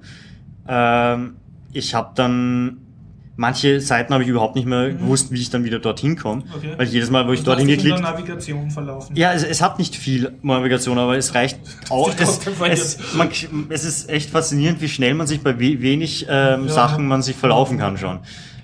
Und so vom Lernerlebnis jetzt her, also hast du das Gefühl, du hast Naja, bis jetzt habe ich war noch kein Inhalt, der irgendwas neu wäre, deswegen. Okay, okay. Aber kannst du jetzt, äh, kannst du dir vorstellen, wie das auf einen äh, Nicht-Python-Programmierer gewirkt hätte? Oder Den Forum äh, zu, äh, aus dem Forum zu lesen, ähm, ist es anscheinend für Anfänger viel zu schwer. Ja. Und sie brauchen mehr Übung und so weiter, kann ich mir vorstellen. Es ist von, vom Themengebiet und wie sie anfangen, ist es nicht schlecht gemacht. Dass sie mehr Beispiele geben müssten, Mhm. kann gut sein, ja. Also, das glaube ich, dass sie zu wenig erklären davor. Vor allem, es sind halt so abstrakte Sachen, die Sinn machen, aber für viele halt nicht wirklich schlüssig sind. Zum Beispiel irgendwas ankreuzeln, was für jeden Zeichenkette stimmt. Egal, Okay, was ja. drin steht. Und darunter können sich die meisten nicht viel vorstellen, was das sein Also es kann. zielt eher auf ein Publikum, das schon akademische oder hohen Level hat. Nicht, na, akademisch nicht unbedingt irgendeiner, der jemand am besten, der schon ungefähr weiß, wie Programmierung funktioniert. Mhm. In irgendeiner Form. Muss nicht viel Okay, sein. Okay. Aber man, viele waren auch verwirrt alleine, dass er nicht gleich eine Zuweisung und kein, Okay. kein mathematischer Teil ist. Also wer sozusagen ganz frisch zum Programmieren kommt, der ist dann vielleicht äh, mit, äh, wie heißt das, diese Seite, was du programmieren lernst? Open- Co Code Academy? Code Academy oder so besser be, äh, beliebt. Wenn man, ja, Die jetzt wirklich für Einsteiger aufgemacht ist. würde ich jetzt persönlich für Leute, die wirklich ähm, als Ziel haben, ja, wenn sie nur so hobbymäßig ein paar Skripte schreiben wollen, ist das sicher geeignet. Äh, wenn sie von Anfang an auch irgendwie halbwegs schönen Code oder irgendwas, was, was, wo die Leute einen nicht auslachen dafür machen will, das werde ich Code Academy zumindest für Python nicht unbedingt empfehlen. Ist eine ganz persönliche Empfehlung für Python, empfehle ich Spielen programmieren. Spielen programmieren. Das kann man immer empfehlen. Ja. Aber Harald, bevor du uns wegschnaufst, du hast sicher ein Thema mitgebracht. Ah, Du ja. hast ein Auto mitgebracht. Ja, genau. Das ist doch das Auto, das wir schon Das ein, zwei kennen wir ja Mal schon einmal. Und das ist das Auto, wo man gleich Werbung machen kann, das auf der Game City auch präsentiert wird, oder? Genau, ja. Von, von wem? Von dir? Oder wie viel? Ja, von, von OS Domotics und Spielen Okay. programmieren. Und Gibt es eine wann? Kooperation. Wann wird das, wann ist die jetzt? Die Game City. Äh, 28. und 29. Jänner, also das Wochenende Ende September. Was, Jänner? Ende Ah, September? September. Ich bin schon mal eine Zeit los. Das läuft unter dem Motto Projekt, Projekte für den Herbst. Ja. Dazu gibt es auch eine Veranstaltung am Mittwoch im MetaLab für Haustechnik. Das ist der Projekte für den äh, Herbst. Smart Home Stammtisch. Smart Home Stammtisch. Äh, cool. ja, erstmal gibt es das Projekt Der eben. Peter wieder dort sein, schätze ich mal, oder? Ich glaube schon, ja. Der Peter Schleinzer. Und es wird auch äh, wahrscheinlich ein paar andere Demo-Hardware-Sachen noch dort geben. Wenn ich es rechtzeitig schaffe und die, die zurückzubringen. Da sieht man eben Raspberry Pi als Edge Router, als Sixelpan Edge Router. Und Am Smart Home Stammtisch jetzt. Smart Home Stammtisch, Ja, ja. Äh, verschiedene Hardwaren, um verschiedene äh, Dinge zu steuern, den Roboter. Dazu haben wir einen kleinen Roboter zusammengestellt, der aus zwei verschiedenen Boards besteht. Einer Mechanik und Sensorik, die man kaufen kann, und einem Aufsteckboard mit Steckbrett mit Merkur-Board. Auf dem rennt ContiGOS mit einer virtuellen Maschine, wo man dann in Python oder ähnliche Sprache ein Programm schreiben kann und das runterspielen kann in die virtuelle Maschine, also Apps für den Roboter. Also du hast einen programmierbaren Roboter praktisch. Genau, ja. Den man dann optimieren kann. Genau, der, So, bitte der kann sich ja orientieren, der hat unten eine. Fotozelle, oder? Ja, der hat zwei Leuchtdioden, die leuchten Leuchtdioden. rot nebeneinander und zwei Empfänger. Und wenn man jetzt eine schwarze Linie aufklebt, dann fährt er der Linie nach. Ja. Mhm. Das hat natürlich den Grund, um äh, Kinder das Programmieren auch beizubringen. Ja. Dazu bietet äh, Spiele im Programmieren auch Kurse an demnächst, wo man diesen Roboter selbstständig zusammenlöten kann, mit einem Merkur-Board versehen kann und dann verdrahten kann. Ah, schön. Das kann man dann in zwei Stufen lernen. Einmal ohne Programmieren, da steckt eine Log Logikgatter drin. Da kann man schauen, geht die Hardware, der fährt dann einem Parcours nach. Und dann kann man das Merkur-Board draufstecken, verdrahten und durch Programmierung jetzt erfahren, ah, was kann ein Computer mehr? Ja? Wie kann ich das optimieren, dass er schneller fährt, besser fährt, fernsteuerbar wird, das macht, macht was ich möchte. Ja? Mhm. Ist dann über IP ansprechbar. Den kann ich dann anpingen, mit ihm reden, über verschiedene Protokolle und ihm was beibringen. Ja? Ja. Die Programme sind dann in worin geschrieben, in welcher Sprache? Entweder kannst du es in Python schreiben, Mhm. im abgespeckten Python und dann übersetzen für, den, für die virtuelle Maschine oder in, in einer ähnlichen Sprache. Okay. Und gibt, es- gibt es da eine eigene Entwicklungsumgebung oder macht man das mit Textfile-Editor fertig? Ja, Textfile-Editor, Kommandozeile, kompilieren, runterschicken. Fertig. Fertig. Man muss dazu sagen, die Bausätze kann man auch über einen OS Domotics Shop Ja, kaufen. aber geht es auf OS Domotics Partnershops. Momentan gibt es im Coxcon Shop. Äh, demnächst auch im Hackerspace Shop. Beim Florian. Nicht den Florian. Nicht den Florian, beim Florian Jedes Mal, Bittner. aber jetzt, Ja. jetzt merke ich es mir langsam. Beim Oberflow. Beim Overflow, ja. Lieber Overflow. Also das sind zwei österreichische. Shops. Vielleicht demnächst auch in einem deutschen Shop. Das weiß ich nicht, mit dem muss ich jetzt reden, ob er daran Interesse hat. Schön. Aber die bieten zumindest schon die Merkur-Boards auch an in Deutschland. Bei Embedded Projects, die eben Open Source Projekte machen in Deutschland. Ja, und da gibt es eben Roboter mit virtueller Maschine. Und das Ziel ist, meinen Kindern das so weit beizubringen, äh, dass sie bei der Robot Challenge im März antreten können. Ah, den den. Linienfolger, den einfachen Linienfolger. Da war zumindest 2013 die Aufgabe, folge der Linie, du darfst nicht länger wie drei Minuten brauchen. Die Robot Challenge ähm, findet jährlich statt. Die findet jährlich statt, ist die größte europäische Computer Roboter ähm, Meisterschaft. Ja? Meisterschaft. Nein, es ist kein Kongress, eine Meisterschaft. Sport für Ja, Roboter. Sport. Für Aber das hat Roboter. jetzt nichts mit der Robo-WM von der TU Wien zu tun, oder? Ist das, das Die zwei Fußball-WM? Die? Fußball-WM Das ist ein anderes. das ist anderes. Dort gibt es eben die Kategorien Sumo-Ringer, Okay. also bei der Robo-Challenge, Linienfolger. Da gibt es Kategorien äh, selbst zusammengebaute Roboter wie diesen hier. Oder Lego Mindstorm. Da darf man dann allerdings nur zertifizierte Lego, zertifiziert ist es nicht richtig, aber Lego Bauelemente verwenden, die das Lego-Logo haben oder von denen zertif- zertifizierte Partner. Da darf man nichts dazu bauen, ja, was ich schade finde. Also mit den 3D ausgedruckten Lego-Steinen ist. Da gilt, das gilt nicht. Äh, und die Freiliga, ne, wo du eben selbstgebaute Roboter präsentieren darfst oder modifizierte Roboter. Ja. Gibt es auch die Kategorie Terminator? Die gibt es dort auch, ja. Ah. Dort gibt es auch die Kategorie freifliegende Modelle. Ne? Das heißt, die werden durch KI gesteuert, müssen acht, letztens mal war es so, dass sie Achter fliegen mussten. Also im Jahr 2012 war ich dort. Also autonom einen Flugparcours absolvieren. Das klingt nach einer anspruchsvollen Kategorie. Es gibt anspruchsvolle volle Kategorien und weniger anspruchsvolle. Mhm. Und ich beginne mal, äh, meine Kinder so weit hinzukriegen, dass sie den Linien-Follower äh, Parcours schaffen. Und natürlich vielleicht Erster werden. Natürlich. ne? Wem das interessiert, äh, da werden eben, kann der ja direkt out of the box. das kann out of the box, da ist eine Logik oben. Kann er das dann wahrscheinlich besser Aber nicht optimiert, ja, sondern da ist einfach eine Flip-Flop drin. Äh, wenn ich Linkslinie sehe, fahre ich nach rechts und so ist nicht optimiert und gar nichts. Das heißt, der wackelt dann. Der wackelt, ja. Ich habe hier ein Video mit, das spielen wir dann auf die Shownotes. Äh, das ist sehr unoptimiert und es funktioniert sehr gut. Und dann kann man das Merkurboard draufstecken und das Ganze optimieren auf Highspeed, ja. Und ein bisschen tunen. Natürlich, man will ja Erster werden. Ne? 100 Watt Motor.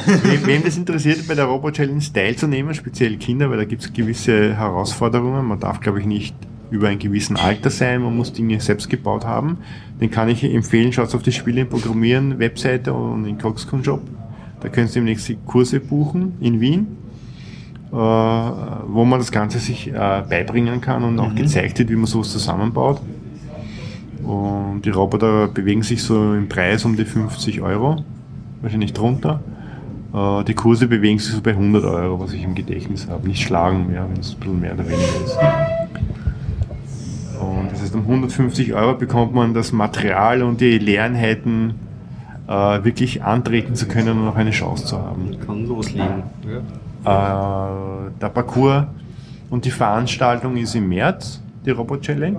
Und die Kurse werden angeboten, ich nehme an, ab Oktober. Anfang Oktober. Und wenn es interessiert, der kann er schon mal vorbeischauen. Auf der Game City Auf der werden wir es ja dann vorführen. Game City letztes Septemberwochenende im Rathaus. Gibt es dann schon die Dort kann man sich natürlich dann auch vor Ort anmelden für den Kurs oder eben im Internet. Das ist immer soweit Projekte für den Herbst. Dann gibt es noch die Projekte für den Herbst, was Haustechnik betrifft. Top-Themen sind Rollladensteuerung, also Sonnentechnik, also Beschattungstechnik. Mhm. Dann IP-LED-Strips sind ganz in für den Winter. Was ist das? Leadstrips. LED-Strips, ja. Mhm. Also das sind diese, diese Bänder, wo Leuchtdioden oben sind. Weihnachts Stichwort Le Weihnachtsbeleuchtung. dann. Weihnachtsbeleuchtung oder irgendwas, ja, da gibt es die LED-Strips, die man eben einzeln ansteuern kann. Das ist das Projekt für den Herbst. Mhm. Und Prototypen und Funktionsmuster haben wir schon von den analogen LED-Strips, die man eben nicht einzeln ansteuern kann. Jede LED. Äh, Und die LED-Strips, der, der, wo man alles einzeln ansteuern kann, ist in Kooperation mit dem Hackerspace Shop und mit dem MetaLab Vom Overflow. vom Overflow. Und das nächste große Thema für den Herbst ist die Heizungssteuerung. Also wie steuere ich Heizung und Luftfeuchtigkeit in Räumen mit OS Domotics, Mhm. indem ich einfach versch- verschiedene kleine Sensoren und Aktoren kombiniere. Und das Interessante ist natürlich, dass dieser kleine Roboter natürlich mit OS Domotics Komponenten zusammenarbeitet, weil es die gleiche Hardware ist. Das heißt, dieser Roboter kann natürlich mit der gesamten Sensorik des Hauses auch kommunizieren, wenn man das möchte. Und das ist natürlich interessant. Ne? Dann wird spannend.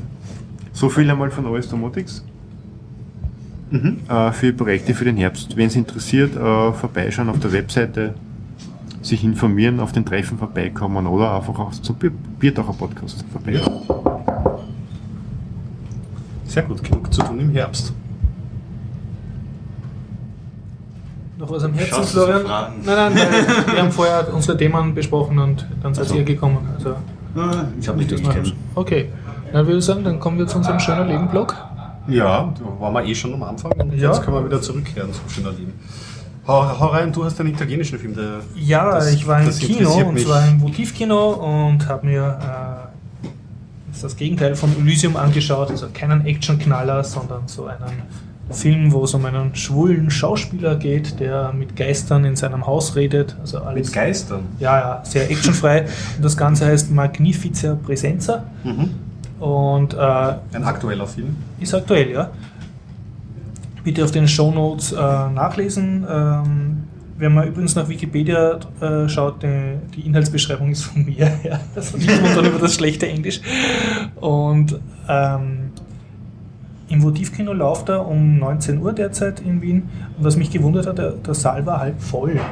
Also das habe ich nicht so checkt und dann bin ich jetzt drauf gekommen, aha, es gibt wahrscheinlich eine Zielgruppe von Leuten, die gern italienische Filme schaut, einfach weil sie ein bisschen Italienisch können oder das einfach mögen, wahrscheinlich Urlaub und so. Und, Mhm. Und das waren auch, muss ich sagen, da war keiner jünger als 30. Also das ist irgendwie so ein, ein ganz eigenes Publikum, das da seine Nische hat.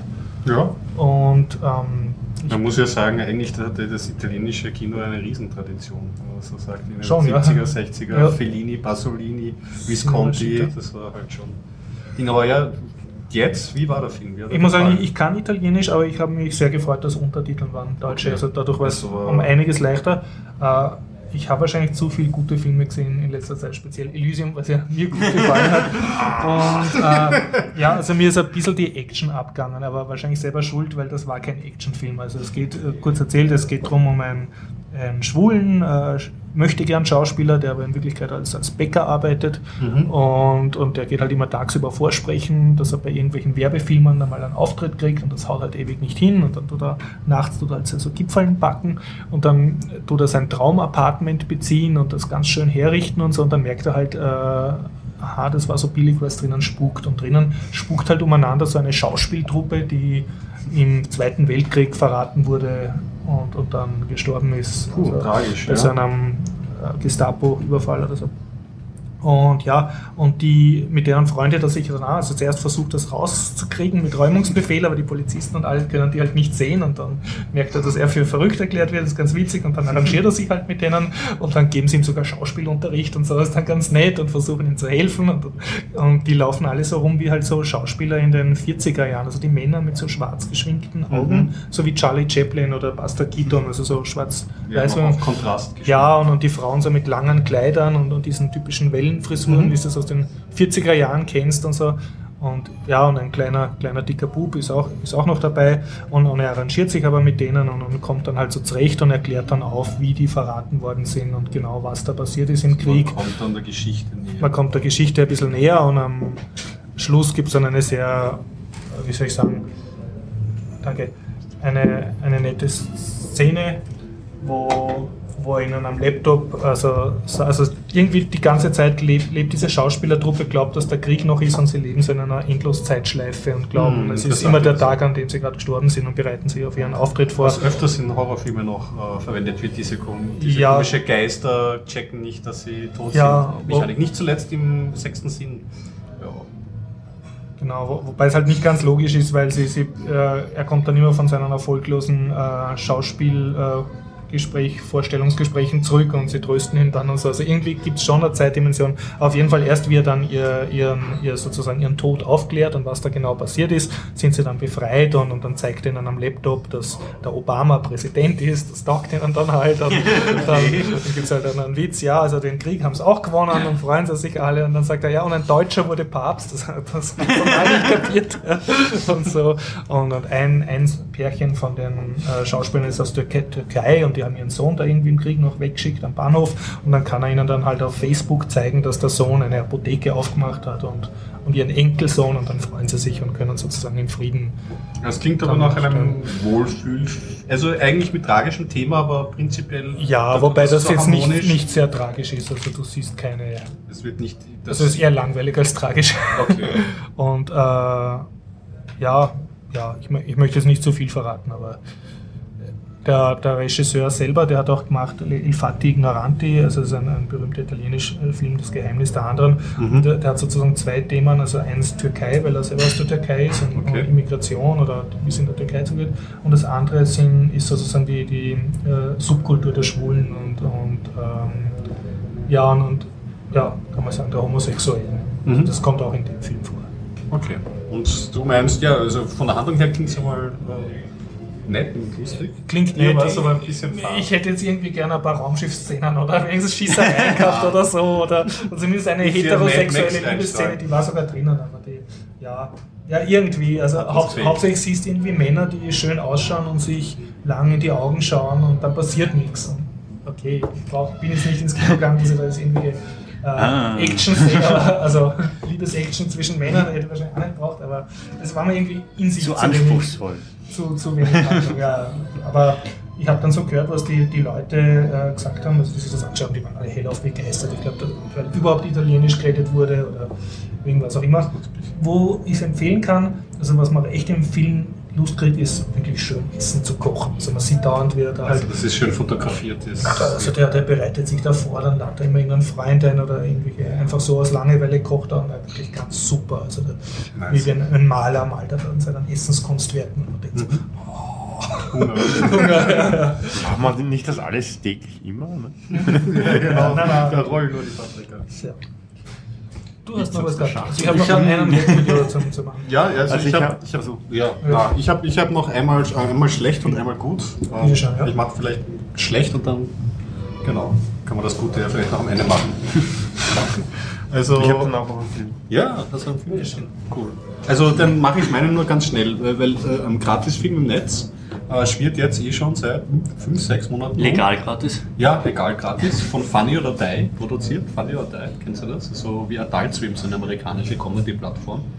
Und äh, Ice Steve heißt der Film. Bezeichnet sich selber als das erste Biopic von Steve, über Steve, das Leben von Steve Jobs. Und ist eine komödiantische Aufarbeitung, soll es sein, dessen. Und ja, äh, habe ich mir angeschaut und es ist schlecht. Aber es war abzuwarten. Also der Film ist an und für sich, hält sich nur lose an die, an, an die wahren Fakten. Es werden ein paar Sachen ordentlich, ordentlich vertritt. Ich erzähle gerade über Ice Steve, das so ein lustiges Biopic über, über, über Steve Jobs. Und ähm, es spielt, kurioserweise kann man gleich sagen, mh, es gab eine sehr bekannte Werbereihe von, von, von Apple, die nannt sich ähm, Mac vs. PC, wo ähm, der Mac immer von einer Person Ja. gespielt wird und der PC. Und der PC natürlich so im Anzug und der Geschäftsmann und der andere war der Künstler, ein bisschen so mit, mit, Woll, mit Wolljäckchen und so. Und der, der den Mac gespielt hat, ist der Justin Long und das ist dann auch der, der den Steve Jobs verkörpert in diesem lustigen Biopic.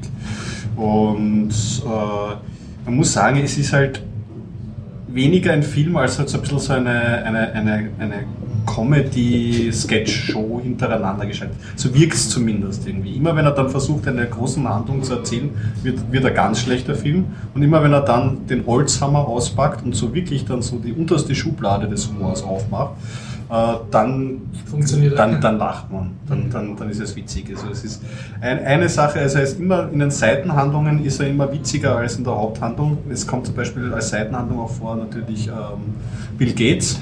Und in dieser Biografie arbeitet Bill Gates mi- mit ähm, Steve Wozniak. Der Steve Wozniak Ja. ist totaler Loser dargestellt, der ist leider total arm in dem Film. Und der Bill Gates arbeitet in der Garage mit den beiden zusammen. Ja. Und da wird halt wirklich, das ist halt so auf dem Niveau, so äh, der Wozniak und der, und der Steve Jobs löten und machen fein die Platine und währenddessen sieht man so einen Bill Gates wieder mit der Säge und mit der Heftklammer irgendwie so drauf, drauf, drauf, ja, genau, draufhaut auf die Platine und links und rechts schaut und sich freut, dass er mitmachen darf. Es kommt auch eine bizarre Beziehung zur Frau von Bill Gates vor, die auch nie so stattfindet. Ja. Das, es, man kann sich's anschauen, am besten zu zweit, am besten vielleicht mit einem Bierchen und dann kichert man und dann vergeht die Zeit auch. Aber es ist qualitativ wirklich kein, keine Empfehlung. Was hast du dir angeschaut? Ja, mein Sohn wollte ins Kino. Also haben wir uns Monster Uni 2 angeschaut. Ah, ja. Der wurde von Falter empfohlen. Ja, es ist ein typischer Walt Disney Zeichentrick 3D Film, Computer gerendert, also von Das Pixar. schon im Biertaucher Podcast besprochen, aber du, du nochmal. Und äh, daraufhin wollte der Kleinere auch mit, ne? sechs und neun Jahre. Wobei ich sagen muss, der Sechsjährige hat sich eher gefürchtet. Wirklich? Da hing er an meinem Ärmel. Er hat es aber cool gefunden. Ja, das ist so diese Spannungsfeld. Ja, ja. Grusel, Gruselszenen da drin. am Schluss. Es sind eigentlich wenig Gruselszenen drin, außer eine einzige Gruselszene, wo äh, sie in der Realität gefangen sind, nicht mehr zurück können, weil das Tor abgeschalten wurde. Und sie müssen jetzt so viel Angst erzeugen bei den Menschen, dass genug Energie da ist, um das Portal wieder zu öffnen. Der eine ist natürlich überhaupt nicht gruselig, ein liebes kleines Monster, wo man nur, den man nur lieb haben kann, wie ein Teddybär. Also jetzt vom Liebhaben her, ja.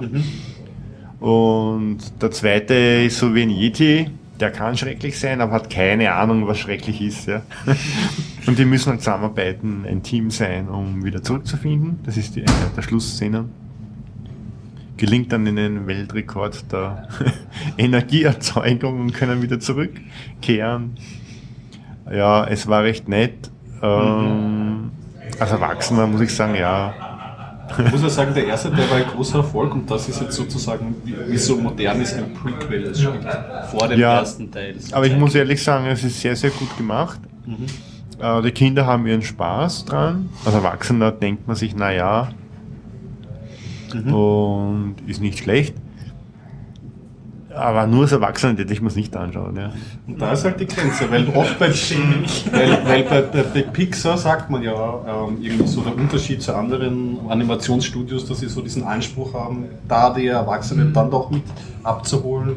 Doch Ja, und das gegeben 3D ist. war ein bisschen eigenartig. Es war sehr gut gemacht für Kinder, weil es gibt ja die Problematik bei den 3D-Kinos, dass man da in den ersten 10 Minuten nicht so viele schnelle Bewegungen haben sollte, weil äh, manche Menschen darauf ziemlich allergisch reagieren und ihnen wird übel und keine Ahnung was. Ja.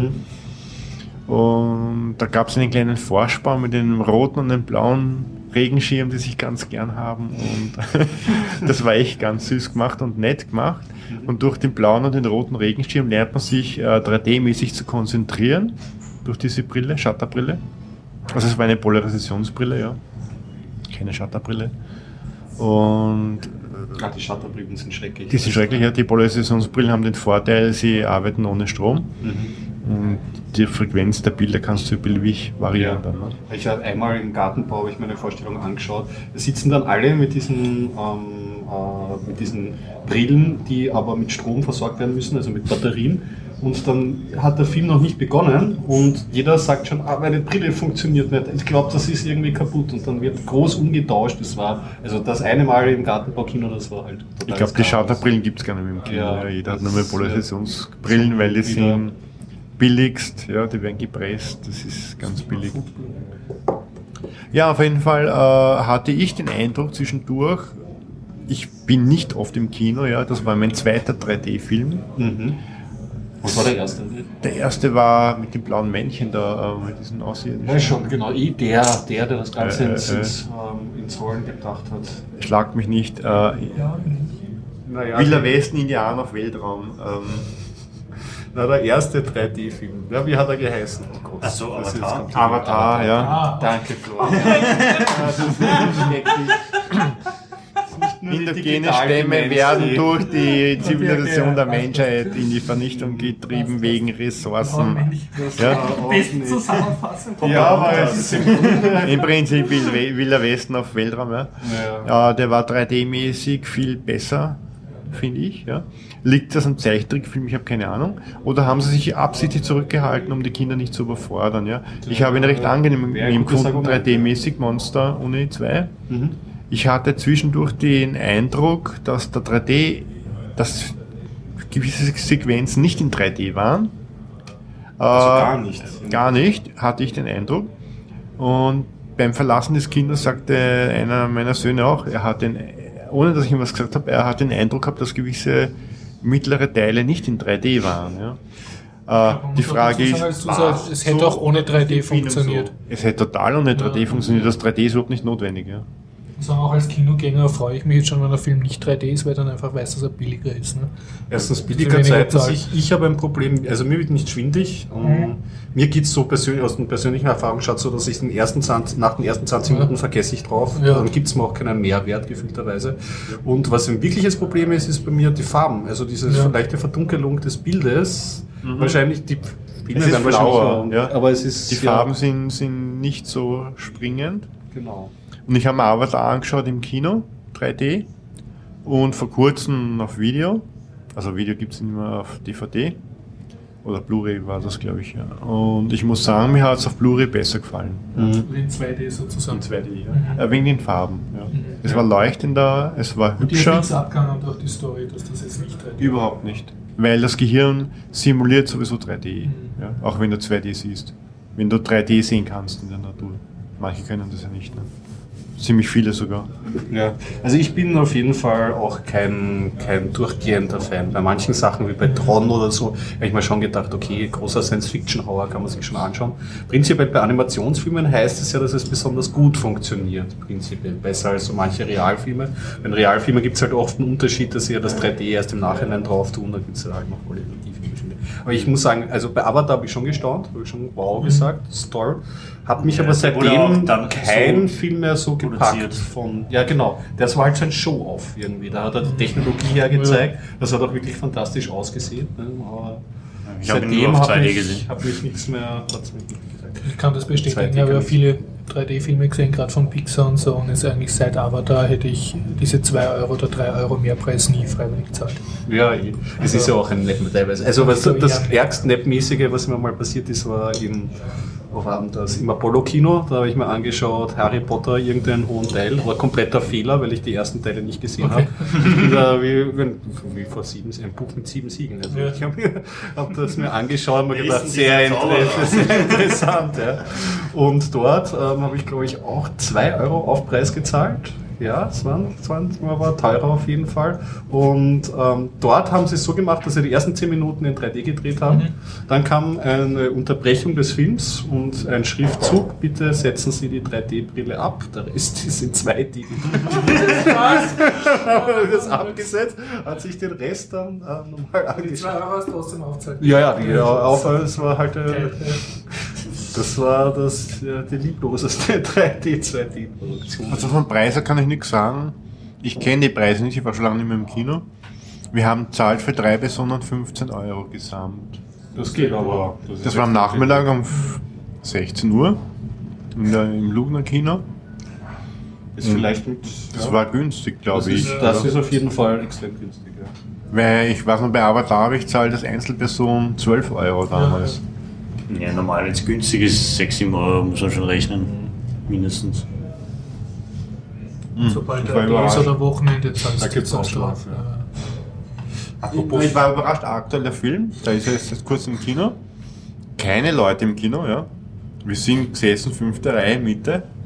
Vor uns, die Leute in der Mitte, das sind nur, nur Leute in der Mitte gesessen, es waren nur sechs Reihen belegt mit vielleicht 20 Mark so, ja. Also, Ja, wobei man sagen muss, die, die Monster AG läuft jetzt schon Zeit. läuft schon länger, Ist jetzt ja. schon am Ding. Apropos Film habe ich noch nachzufügen, weil, ich, weil mich heute eine E-Mail erreicht hat und äh, frohlockend kann man äh, feststellen, dass das Slash Filmfest sich wieder ankündigt. Ein alter Liebling, äh, Horror- und Splatterfilme. Zombie-Flashmob. Ne? Zombie, Der legendäre Flashmob, das, das Zombie-Flashmob. volle Paket. Ähm, es ist anscheinend das äh, Kinoprogramm online, also Okay. Man kann Das auf heißt, die Seite wir Taucher gehen. werden, und werden den- ganz tapfer wieder reporten, live vor Ort. also wenn wir uns an die Zombies rantrauen, das können wir auf alle Fälle mal Diesmal sind wir ja mehr. pro- projektieren. ja, das letzte Mal hat uns ja ein Zombie ins Mikro Gefunden, genau, ist ja. weggerannt mit dem Mikro. es kann nur besser laufen diesmal. Und ansonsten werde ich dann halt weiter berichten. Ich werde mir jetzt mal die Filme ist super, anschauen ja. und bei mir ist es eh meine Fixbuchung. Ich schaue mir immer fünf Filme an, das ist gerade so richtig für mich. Und dann Ja, mach mal ein Fertig. Biertaucher-Event draus, ne?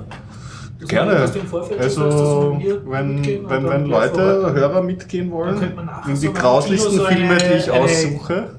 Exit-Poll-Befragung machen. Und Oder stimmt, oder abstimmen lassen über Ja. einen Film. Ja. Wie viele Minuten sie brauchen, um rauszurennen? ja, ich bin ja mal gespannt. ich komme nicht. Verdammt. Aber vielleicht, vielleicht finden wir was. Es gibt ist auch fantastische Filme, sind auch. Also es ist nicht nur Horror, sie haben ja auch ein bisschen. Ja, ich finde immer total lächerlich. Also ich habe mir da als Jugendlicher ein paar, Mhm. weiß nicht, das ist gerade aufgekommen mit Zombies und Kettenziegen Ja. und so, ja. Ich kann nur lachen. Ja, aber Lachen ist das Beste daran. Ich liebe Ja, es. aber dann ist Fahrt, dann ist nach dem dritten Film ist es Fahrt. Ja, wirklich. Also immer das Gleiche, ja. Ja, ja. Gliedmaßen abtrennen mit Spritzblut und keine Ahnung was, ja.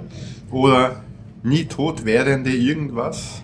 ja die Handlung ja, oder variiert da- nicht so extrem. Das kann man halt nicht so sagen, weil das ist halt so Genre. Es gibt, ich mache immer eine Unterscheidung zwischen gut und Genre gut. Und ein Genre bewegt sich innerhalb von gewissen narrativen Grenzen und die können halt liebevoll oder nicht so liebevoll ausgeführt werden. Wenn man sich wirklich fürchten möchte, also ich habe mich jetzt, äh, das habe ich aber vor, weiß nicht, vier, fünf Podcasts erzählt, The Conjuring kann man sich anschauen. Das ist zum ersten Mal seit gefühlt 15 Jahren, dass ich mich so ein bisschen gegruselt habe sogar. Was mich witzigerweise ge- gegruselt hat, war The Cube damals. The Cube war gut. Also der war echt gut. Ja. Ist auch kein Horrorfilm, finde ich, ja, sondern ein spannender Science-Fiction-Film, Science-Fiction-Skurriler-Film, ja. wo man mit Ängsten und Cube, ist das das, wo sie im, im U-Boot unten sind? Nein, in so einem riesigen Ach so, das war das Vier, Ich weiß oder? nicht genau, wo sie sind. sie werden entführt und wachen in einem Raum auf und haben Rätsel zum Lösen.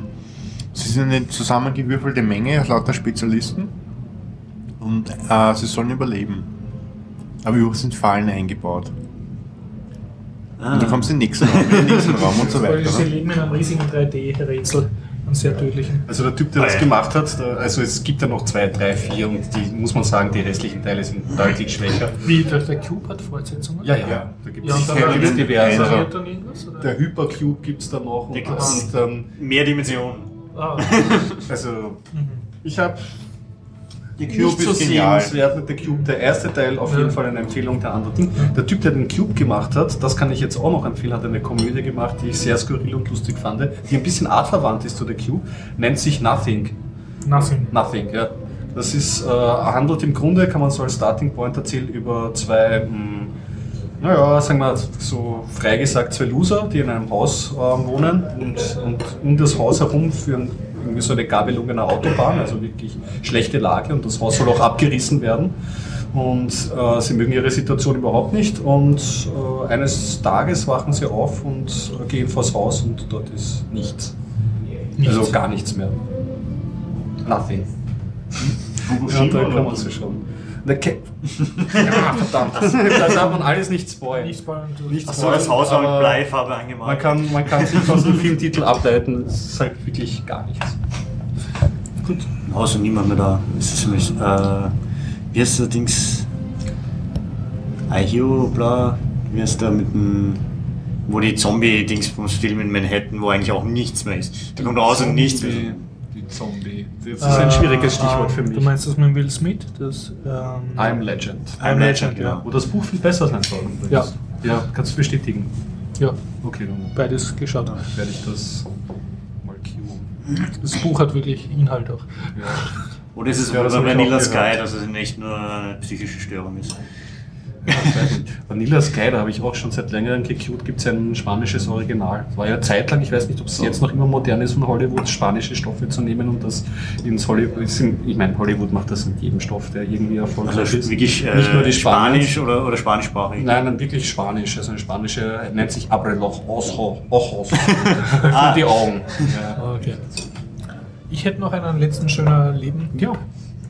Also dank meinem riesengroßen YouTube-Konsum. Mhm. ähm, kann ich stolz berichten, es gibt ähm, Video Game High School, VGHS 2, Season 2 ist online und zwar wurde die Kickstarter finanziert, ich weiß nicht zu wie viel Prozent. Und zwar von einem gewissen Freddy, ich glaube Freddy Wong, der macht auf YouTube schon länger so, seine Spezialität ist, dass er so Schießfilme macht, also wie wir als Kinder alle gespielt haben, Räuber und Gendarm oder Wilde Westen, wo wir so mit dem Finger Ja. geschossen haben. Und genau das macht er, da filmt er Leute, die irgendwie hektisch umeinander rennen und so aufeinander ballern. Aber und dann macht er ihnen, doch schon- zum Teil auch mit Fingern, und dann macht er ihnen aber per CGI-Effekten dann super Schusswaffen und Explosionen und Blutspritzer halt hinein und das Schön. schaut dann eigentlich relativ gut aus. Also Okay. Und das, und das wird einfach so gezeigt oder erklärt, wie er das macht? Oder? er erklärt nicht, wie er es macht. Er hat zum Teil Making-of-Videos auch, wo er das dann ein bisschen erklärt, aber ihm geht es eigentlich, glaube ich, hauptsächlich an die Freude am Actionfilm machen. Also mit ähm, richtig super wenig Budget und aber sehr guten CGI-Effekten. Mhm. Hat zum Beispiel dann auch manche, wo wo es wirklich nur nicht einmal äh, Prop-Waffen haben, sondern wirklich nur mit ihren Fingern herumschießen und, und eine hat er, wo, wo statt Rauchen und, und Feuer Zungen kommen aus den Revolvern dann so Blumen heraus. Also er zeigt einfach, was er kann. Er spielt das sich, geht. das ist einfach sein, sein Ding. Und äh, das macht er schon länger, ist sozusagen eine YouTube-Legende. Er hat dann Videogame High School, äh, glaube ich, mitgemacht. Das war die erste Serie, ist, ist jetzt auch noch sehr anschauenswert. Und das war so eine typische YouTube-Serie. Also wenn ich mich jetzt richtig erinnere, waren die Filme, äh, die einzelnen Episoden so 10 Minuten lang. Mhm. Und dann wurde eben über Kickstarter auch Geld gesammelt, erfolgreich. Und jetzt ist eben, glaube ich, seit ein paar Wochen Videogame High School 2 heraus. Äh, der letzte Teil 6, ich glaube, also der Season 2 Abschluss ist vor zwei Tagen herausgekommen und hat heute, wie ich geschaut habe, eine Million oder über eine Million Views gehabt. Also dürfte sehr erfolgreich sein. Und was mir sehr imponiert hat, äh, man merkt, es ist mehr Geld drinnen. Die Drehbücher sind, wenn man das so sagen kann, ein bisschen aufwendiger. Also es wird versucht, in jeder Episode eine kleine Geschichte zu erzählen. Und ähm, vor allem das Format hat sich ausgedehnt. Also es ist wirklich schon äh, TV-tauglich, so 30 Minuten der Abschluss oder 40 Minuten. Mhm. Also was du eigentlich auch gewohnt bist vom Fernsehen. Und jetzt ich als, als TV-Konsument habe jetzt keinen Unterschied gemerkt zu einer professionell gemachten TV-Serie. Vielleicht, dass alle Darsteller jünger war, wirklich sehr hohes Produktionslevel. Ich nehme an, sie haben das auch schon so gemacht, dass sie das dann auch an TV-Sender verkaufen werden, wenn nicht die dann die nächste Episode oder Serie, Season, die sie machen. Und ja, also die, die Story ist eigentlich die gleiche wie früher. Du, du hast so eine Videogame Highschool, die in naher Zukunft spielt, wo die Leute halt, anstatt dass sportlich gedrillt werden auf Fußball oder so, werden sie halt dauernd gedrillt auf Counter-Strike spielen und so, müssen Mhm. halt wirklich schwer mal lochen und trainieren und so und haben einen Captain und einen Trainer und einen bösen Direktor. Und jedes äh, Spielgenre, also Autorennen und, und Karate und, und Realtime-Strategie hat halt seine eigene Fakultät, wo halt ihr sehr junge, Schön, sehr, sehr aus reichhaltigen Holz genau, sehr, schöpfen. sehr, sehr strange Typen da halt her herum äh, spielen und arbeiten und so. Und natürlich so eine kleine Liebesgeschichte noch drinnen und, und die Hauptcharaktere kämpfen sich halt durch und haben ihre Uni-Freundschaftsgeschichten und halt auch ihre. Und immer wieder, wenn es irgendwo einen Streit gibt, wird gesagt, haha, I challenge you to a game of. Und dann kommt- wird eingeblendet und dann fahren sie halt mit Go-Karts herum, mit CGI oder Mario Kart mäßig oder prügeln sich so Prügelspielmäßig oder spielen einfach nur Pokémon mit Karten und du siehst aber dauernd sehr lieb gemachte CGI-Effekte. auf die Karten drauf. Ja, oder so, der, der, am Tisch ist dann so ein kleines Monster, was aber aus so Minecraft-Blöcken aufgebaut ist. Also Nice. es ist einfach in sich stimmend, man merkt, die Typen spielen sehr gerne Mhm. Videogames.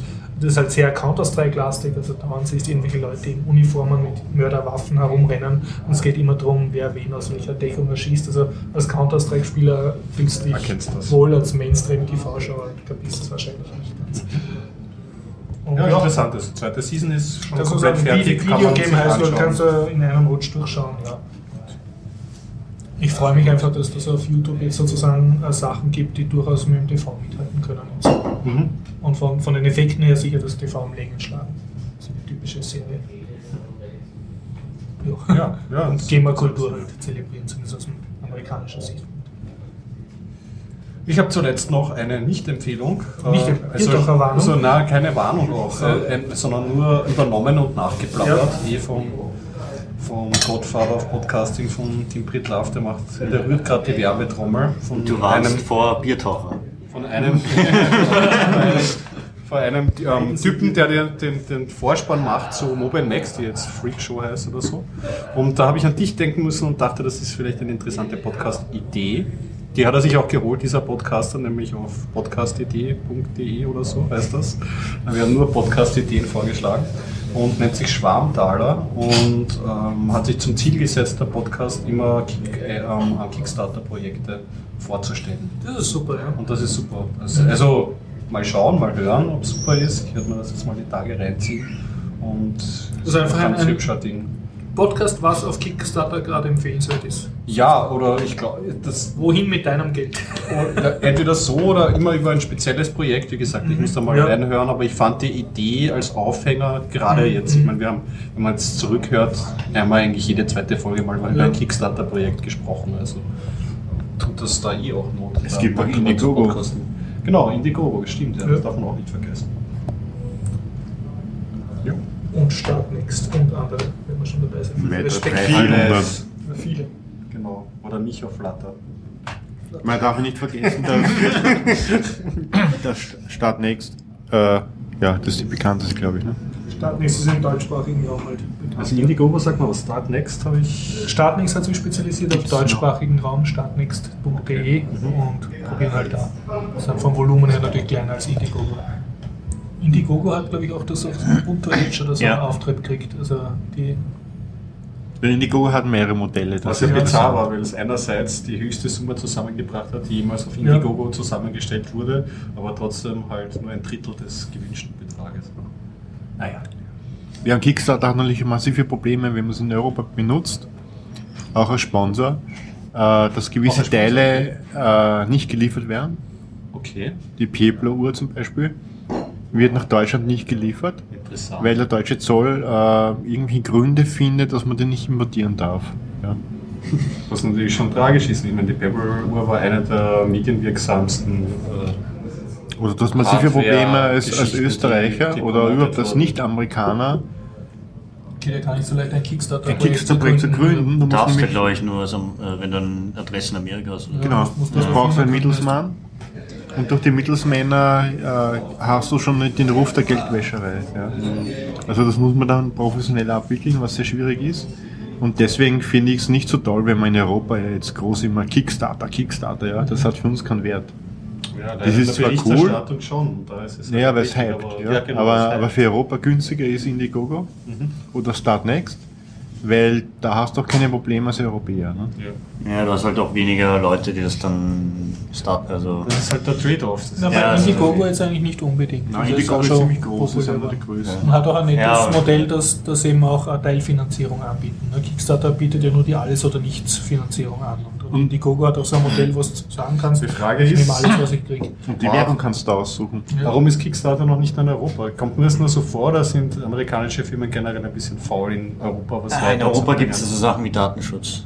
Das sind die ist Regulierungen, schwierig, oder? ja. Also bei, also bei Filmen war es mir total klar, von Anfang an. Einfach weil es hier nochmal tausendmal schwieriger Ja, aber- musst das auch aus der äh, amerikanischen Perspektive sehen. Die sind jetzt gewohnt, dass wenn sie das einmal mit ihren Juristen ausmachen, haben sie den ganzen amerikanischen Markt. Ja. Und wenn sie jetzt nach Europa äh, wollen, Mhm. ja, dann ist, sind das äh, zwei Dutzend Länder und jedes hat einen eigenen juristischen äh, Son- Besonderheiten und das ist für die einfach sehr schwierig. Also in diese Richtung ging immer ein Verdacht. Das heißt, man das muss jetzt nicht unbedingt Böswilligkeit sein, das ist einfach Gegebenheiten, einfach gesetzliche Ja, gewachsene da- da- Gegebenheiten. Da musst du musst schon einmal wirklich die ausrechnen, dass da so und so viel Geld reinkommt, dass sich das auszahlt, da jetzt wirklich Juristen anzustellen, die sich dann länderspezifisch auskennen. Ja, wobei es- Beziehungsweise ist da es nicht mehr die so viele EU in die Sachen. Pflicht Ja. gerufen, dass sie da eine Anlaufstelle für ganz Es Europa so, ein bisschen, ja, weil es es sind nicht so viele spezifische Sachen mehr in EU-Ländern. Die meisten Sachen sind überall dieselben Regulierungen. Mhm. Durch die EU jetzt, oder? Ja, es gibt überall EU-Richtlinien für solche Sachen, damit der Handel eben überall gleich funktioniert. Was ich mir noch vorstellen kann, äh, wenn du als amerikanische Firma nach Latein, Lateinamerika gehst, hast du genau zwei Sprachen, Portugiesisch und Spanisch. Ne?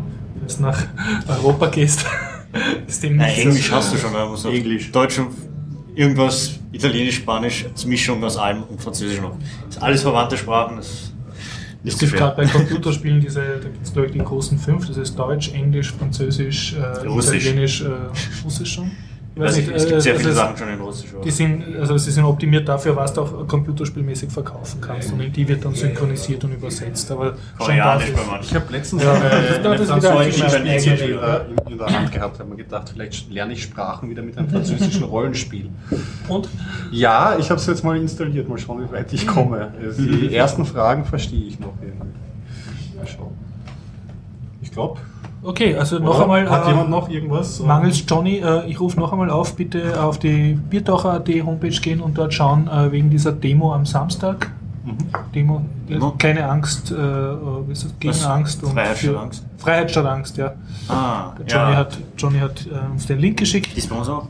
Ja, dürfte in Wien was sein. Ah, weil in Berlin ist so eine riesige, ich krieg's auf Twitter nur mit, dass alle die Berliner Dings twittern. Man gibt, es gibt sogar Busse, die überall nach Berlin fahren. stimmt. das habe ich auch. Ja, wir Biertaucher werden in Wien ein Zeichen setzen. Ich würde ganz allein irgendwo stehen. Ich bin die Demo. Alle. Polizisten spielen. Ich werde 17 Polizisten fragen mich, wo die Demo ist. Ich werde und dich ich, fotografieren und ich- irgendwo ich- hochladen. Vielleicht Genau, ist es ja. wenn wieder so regnerisch ist wie die äh, April vom, vor der VDS-Einführung. Äh, Angeblich ist schönes Wetter am Samstag. Ah, sehr dann- gut. Dann Setzt 100.000 ein Leute mindestens. Schön was, Leute. Äh, ein Nachtrag noch äh, zum vom Thomas Bierl letztes Mal angekündigten Quiz hat es jetzt glaube ich keine Rückmeldung mehr gegeben, aber das ist nicht so schlimm. Das Nächstes bleibt Mal. einfach Wir offen. wussten Also ja schon am Ende der Folge, was war denn eigentlich genau die Frage? kein Problem. Nein, ich habe sogar in den Shownotes Das Sehr war gut, die sehr gut. Apache HTTPS. Wenn man mehrere, Ja, genau, mehrere genau, Namen genau. hat, Wer virtuos braucht. Also wer sich Hat der fühlt, Biertaucher Podcast überhaupt Hörer? Wir haben Downloads, keine Hörer. das wissen wir immer noch nicht. Das Mein automatisch wieder. Google lädt alle runter. Und damit äh, leiten wir über zum traditionellen Bitcoin-Update, Inhaltsverzeichnis. Genau, richtig. Das Ihnen hoffentlich Lust macht, Bitcoin-Update zu hören. Und verabschieden uns bis nächste Woche. Schön was. Bis dann. Ciao. Ciao.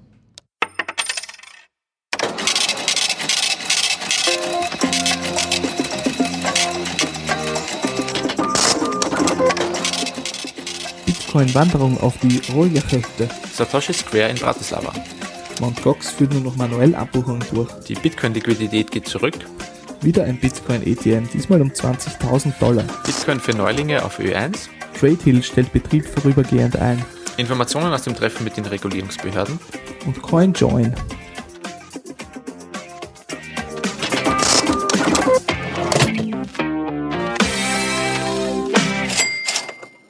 Unsere neueste Folge findet ihr unter bitcoinupdate.com.